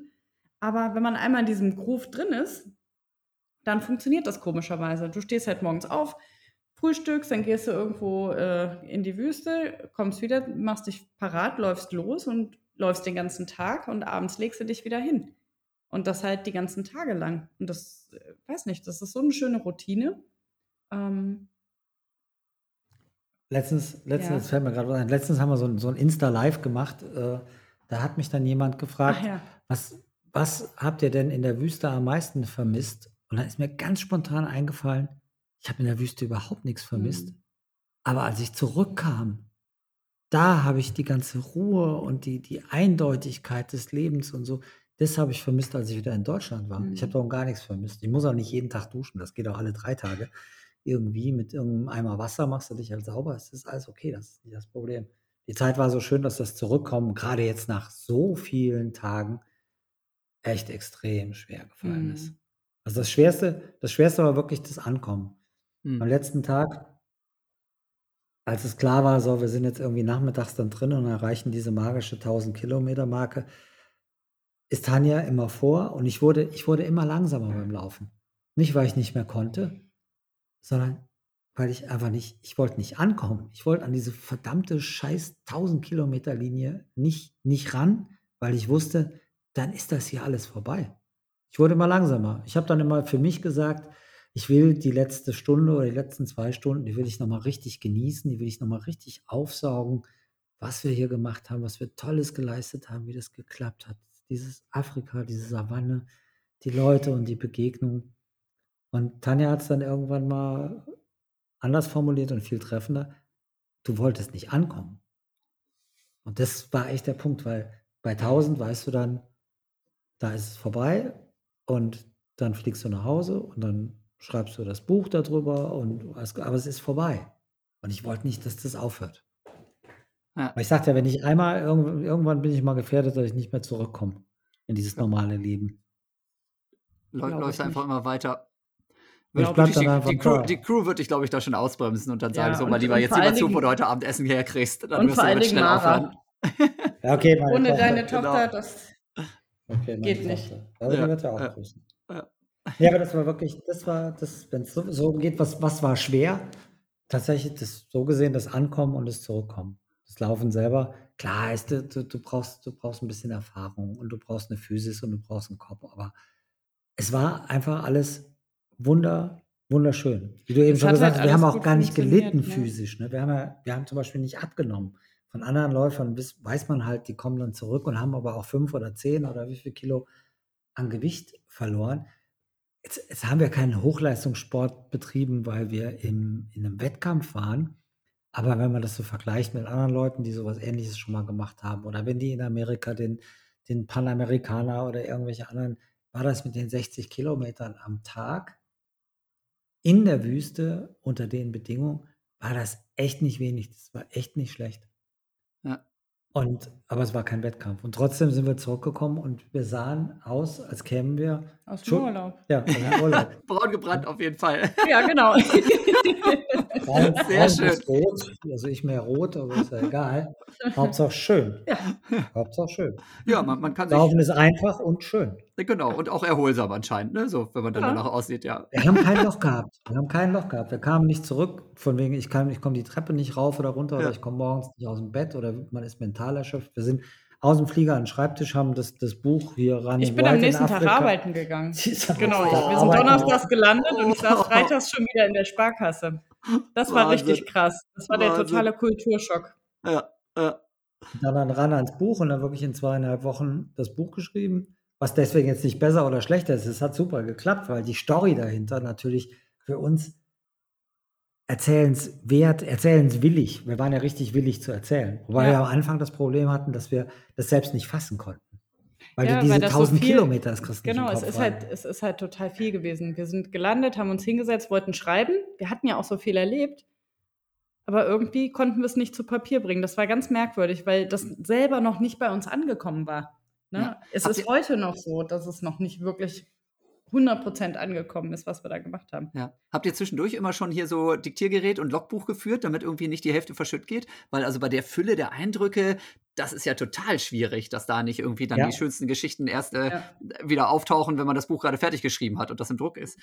Ja, tatsächlich habe ich das alles äh, auf dem Diktiergerät, auf dem Handy zwischendurch und was passiert ist festgehalten, weil du kriegst die 17 Tage nachher Genau. auch nicht mehr auseinander. Ja, Genau. das, Das ist ist, ja das Hauptproblem. Ein Ja. riesengroßer Haufen. Ja. Und du weißt ja nicht Ja. mehr, waren wir an Tag 13 oder 15 irgendwie irgendwo. Und das war so Muss es- schon schwierig, ne? Musst Das du teilweise dokumentieren. Also auseinanderzuhalten. du blickst nachher, Ja. du blickst nachher nicht mehr durch, weil die Wüste verändert sich ja jetzt auch nicht so. Du machst ja im Grunde genommen jeden Tag das Gleiche. Mhm. Klar, Ja. der Highlight, das Highlight, wenn du dich verläufst, äh, oder das Highlight, wo wir uns gestritten haben, das kannst du ja gut merken, aber die anderen Tage, wo wenig los war, kannst du es merken. Und das mit dem Ankommen, was Tanja eben sagte, es war wirklich bei uns nicht angekommen, dass wir das gemacht haben. Und es dauert auch immer noch. Weiß nicht, wie war das bei dir, als du Europameister wurdest? Hast du direkt in dem, an dem Tag oder in den Tagen danach direkt realisiert, ey, ich bin der Nee. schnellste Läufer in ganz Europa im Moment aktuell? Habe ich, hab ich nicht kapiert und das hat auch Ewigkeiten gedauert. Zumal Mhm. bei mir war es dann auch so damals, dass ich überhaupt nicht zum Nachdenken gekommen bin, weil dann so viele Sachen irgendwie auf einen da einprasseln, was man noch irgendwie zu erledigen hat und dann fliegst du da irgendwie durch die Gegend und hast irgendwelche Fernsehgeschichten und so weiter. Also ich bin da irgendwie Mhm. überhaupt, äh, keine Ahnung, so völlig völlig nur noch high irgendwie durch die Gegend gerannt. Ähm, aber ist, ist auch ein anderer Schnack. Äh, ist lange her, aber man, man hat auf jeden Fall lange was von so einer Geschichte. So, wir haben, wir haben vorher irgendwie gesagt, so, ey, liebe Leute, ne, so Podcast-Folge sollte Pi mal Daumen eine Stunde lang sein. Ne? Da haben, haben wir schon selber alle gewusst, das funktioniert sowieso nicht hier. Ne? Ich habe so auch so was ähnliches geahnt. Äh, trotzdem sind wir jetzt bei 90 Minuten gela gelandet. Und ah, ich will doch so viel wissen. Vielleicht, vielleicht empfehlen wir einfach an dieser Stelle allen Leute, äh, guckt doch mal vielleicht, ob ihr das Buch irgendwo findet. Schaut da mal rein. Ich glaube, wenn man das Ganze hier auch noch mit ein paar Bildern untermalt kriegt, dann wird das Ganze noch, noch viel witziger. Von daher einfach mal ihr seid, ihr seid ins Ziel gekommen, ihr seid dann bei einer Schule gelandet zum Schluss. Das hat also alles wirklich irgendwie so funktioniert. Ihr habt noch irgendwelche Spendengelder gesammelt mit dem Ding. Ähm, das war dann so der, der Obermoment oder äh, wie, wie, wie stellt man sich das vor, wenn man dann tatsächlich da ins Ziel kommt und naja, eigentlich gar nicht ins Ziel kommen wollte, wie du es gerade geschildert hast, Raphael? Also ich war froh, dass ich angekommen bin. Ich habe das, ähm, klar, für mich war das auch ein Riesending, aber ich habe halt, Raphael hat auch gesagt, er würde das Ganze jetzt wieder zurücklaufen wollen. Ich wollte das nicht. Ich war dann auch einfach froh, dass das erledigt ist. Ne? Für mich war das dann so, wir haben es jetzt geschafft, ich war total happy. Ich sage das jetzt so emotionslos, aber ich wollte dann auch einfach mal fertig werden. Ähm, mit den Kindern, das war, das war wirklich süß, als wir da äh, ins Ziel kamen. Wir sind ja ähm, aufgrund dessen, dass wir die Strecke ein bisschen verändern mussten, wegen äh, Wettergeschichten und ich, sind wir am mussten wir einen Tag dranhängen, genau, und sind dann in diese Schule eingelaufen, weil das sollte unser eigentliches Ziel sein, für die wir halt Geld gesammelt haben. Ähm, und das war wirklich nett. Also das war total nett. Die Kinder haben sich so gefreut, die haben Plakate gemalt. Wir haben dann mit den, Raphael kam dann auf die glorreiche Idee, wir könnten ja mit den Kindern noch Wettrennen machen. So, auf so eine Idee kann auch nur Raphael Fuchsgruber kommen. Läufst du 1000 Kilometer durch die Wüste und dann so, jetzt machen wir Wettrennen mit Kindern. Ähm, 100 Meter. Mhm. Hm? Eure und die waren schnell. die waren richtig schnell. Die das waren richtig ich. schnell. Die, die waren auch top motiviert. Ja, absolut. Ohne Schuhe, also das war schon wirklich nicht schlecht. Dann haben wir noch Fußball gespielt mit denen und es gab, also mein Highlight war, es gab dann äh, Pfannkuchen. Pfannkuchen. ja,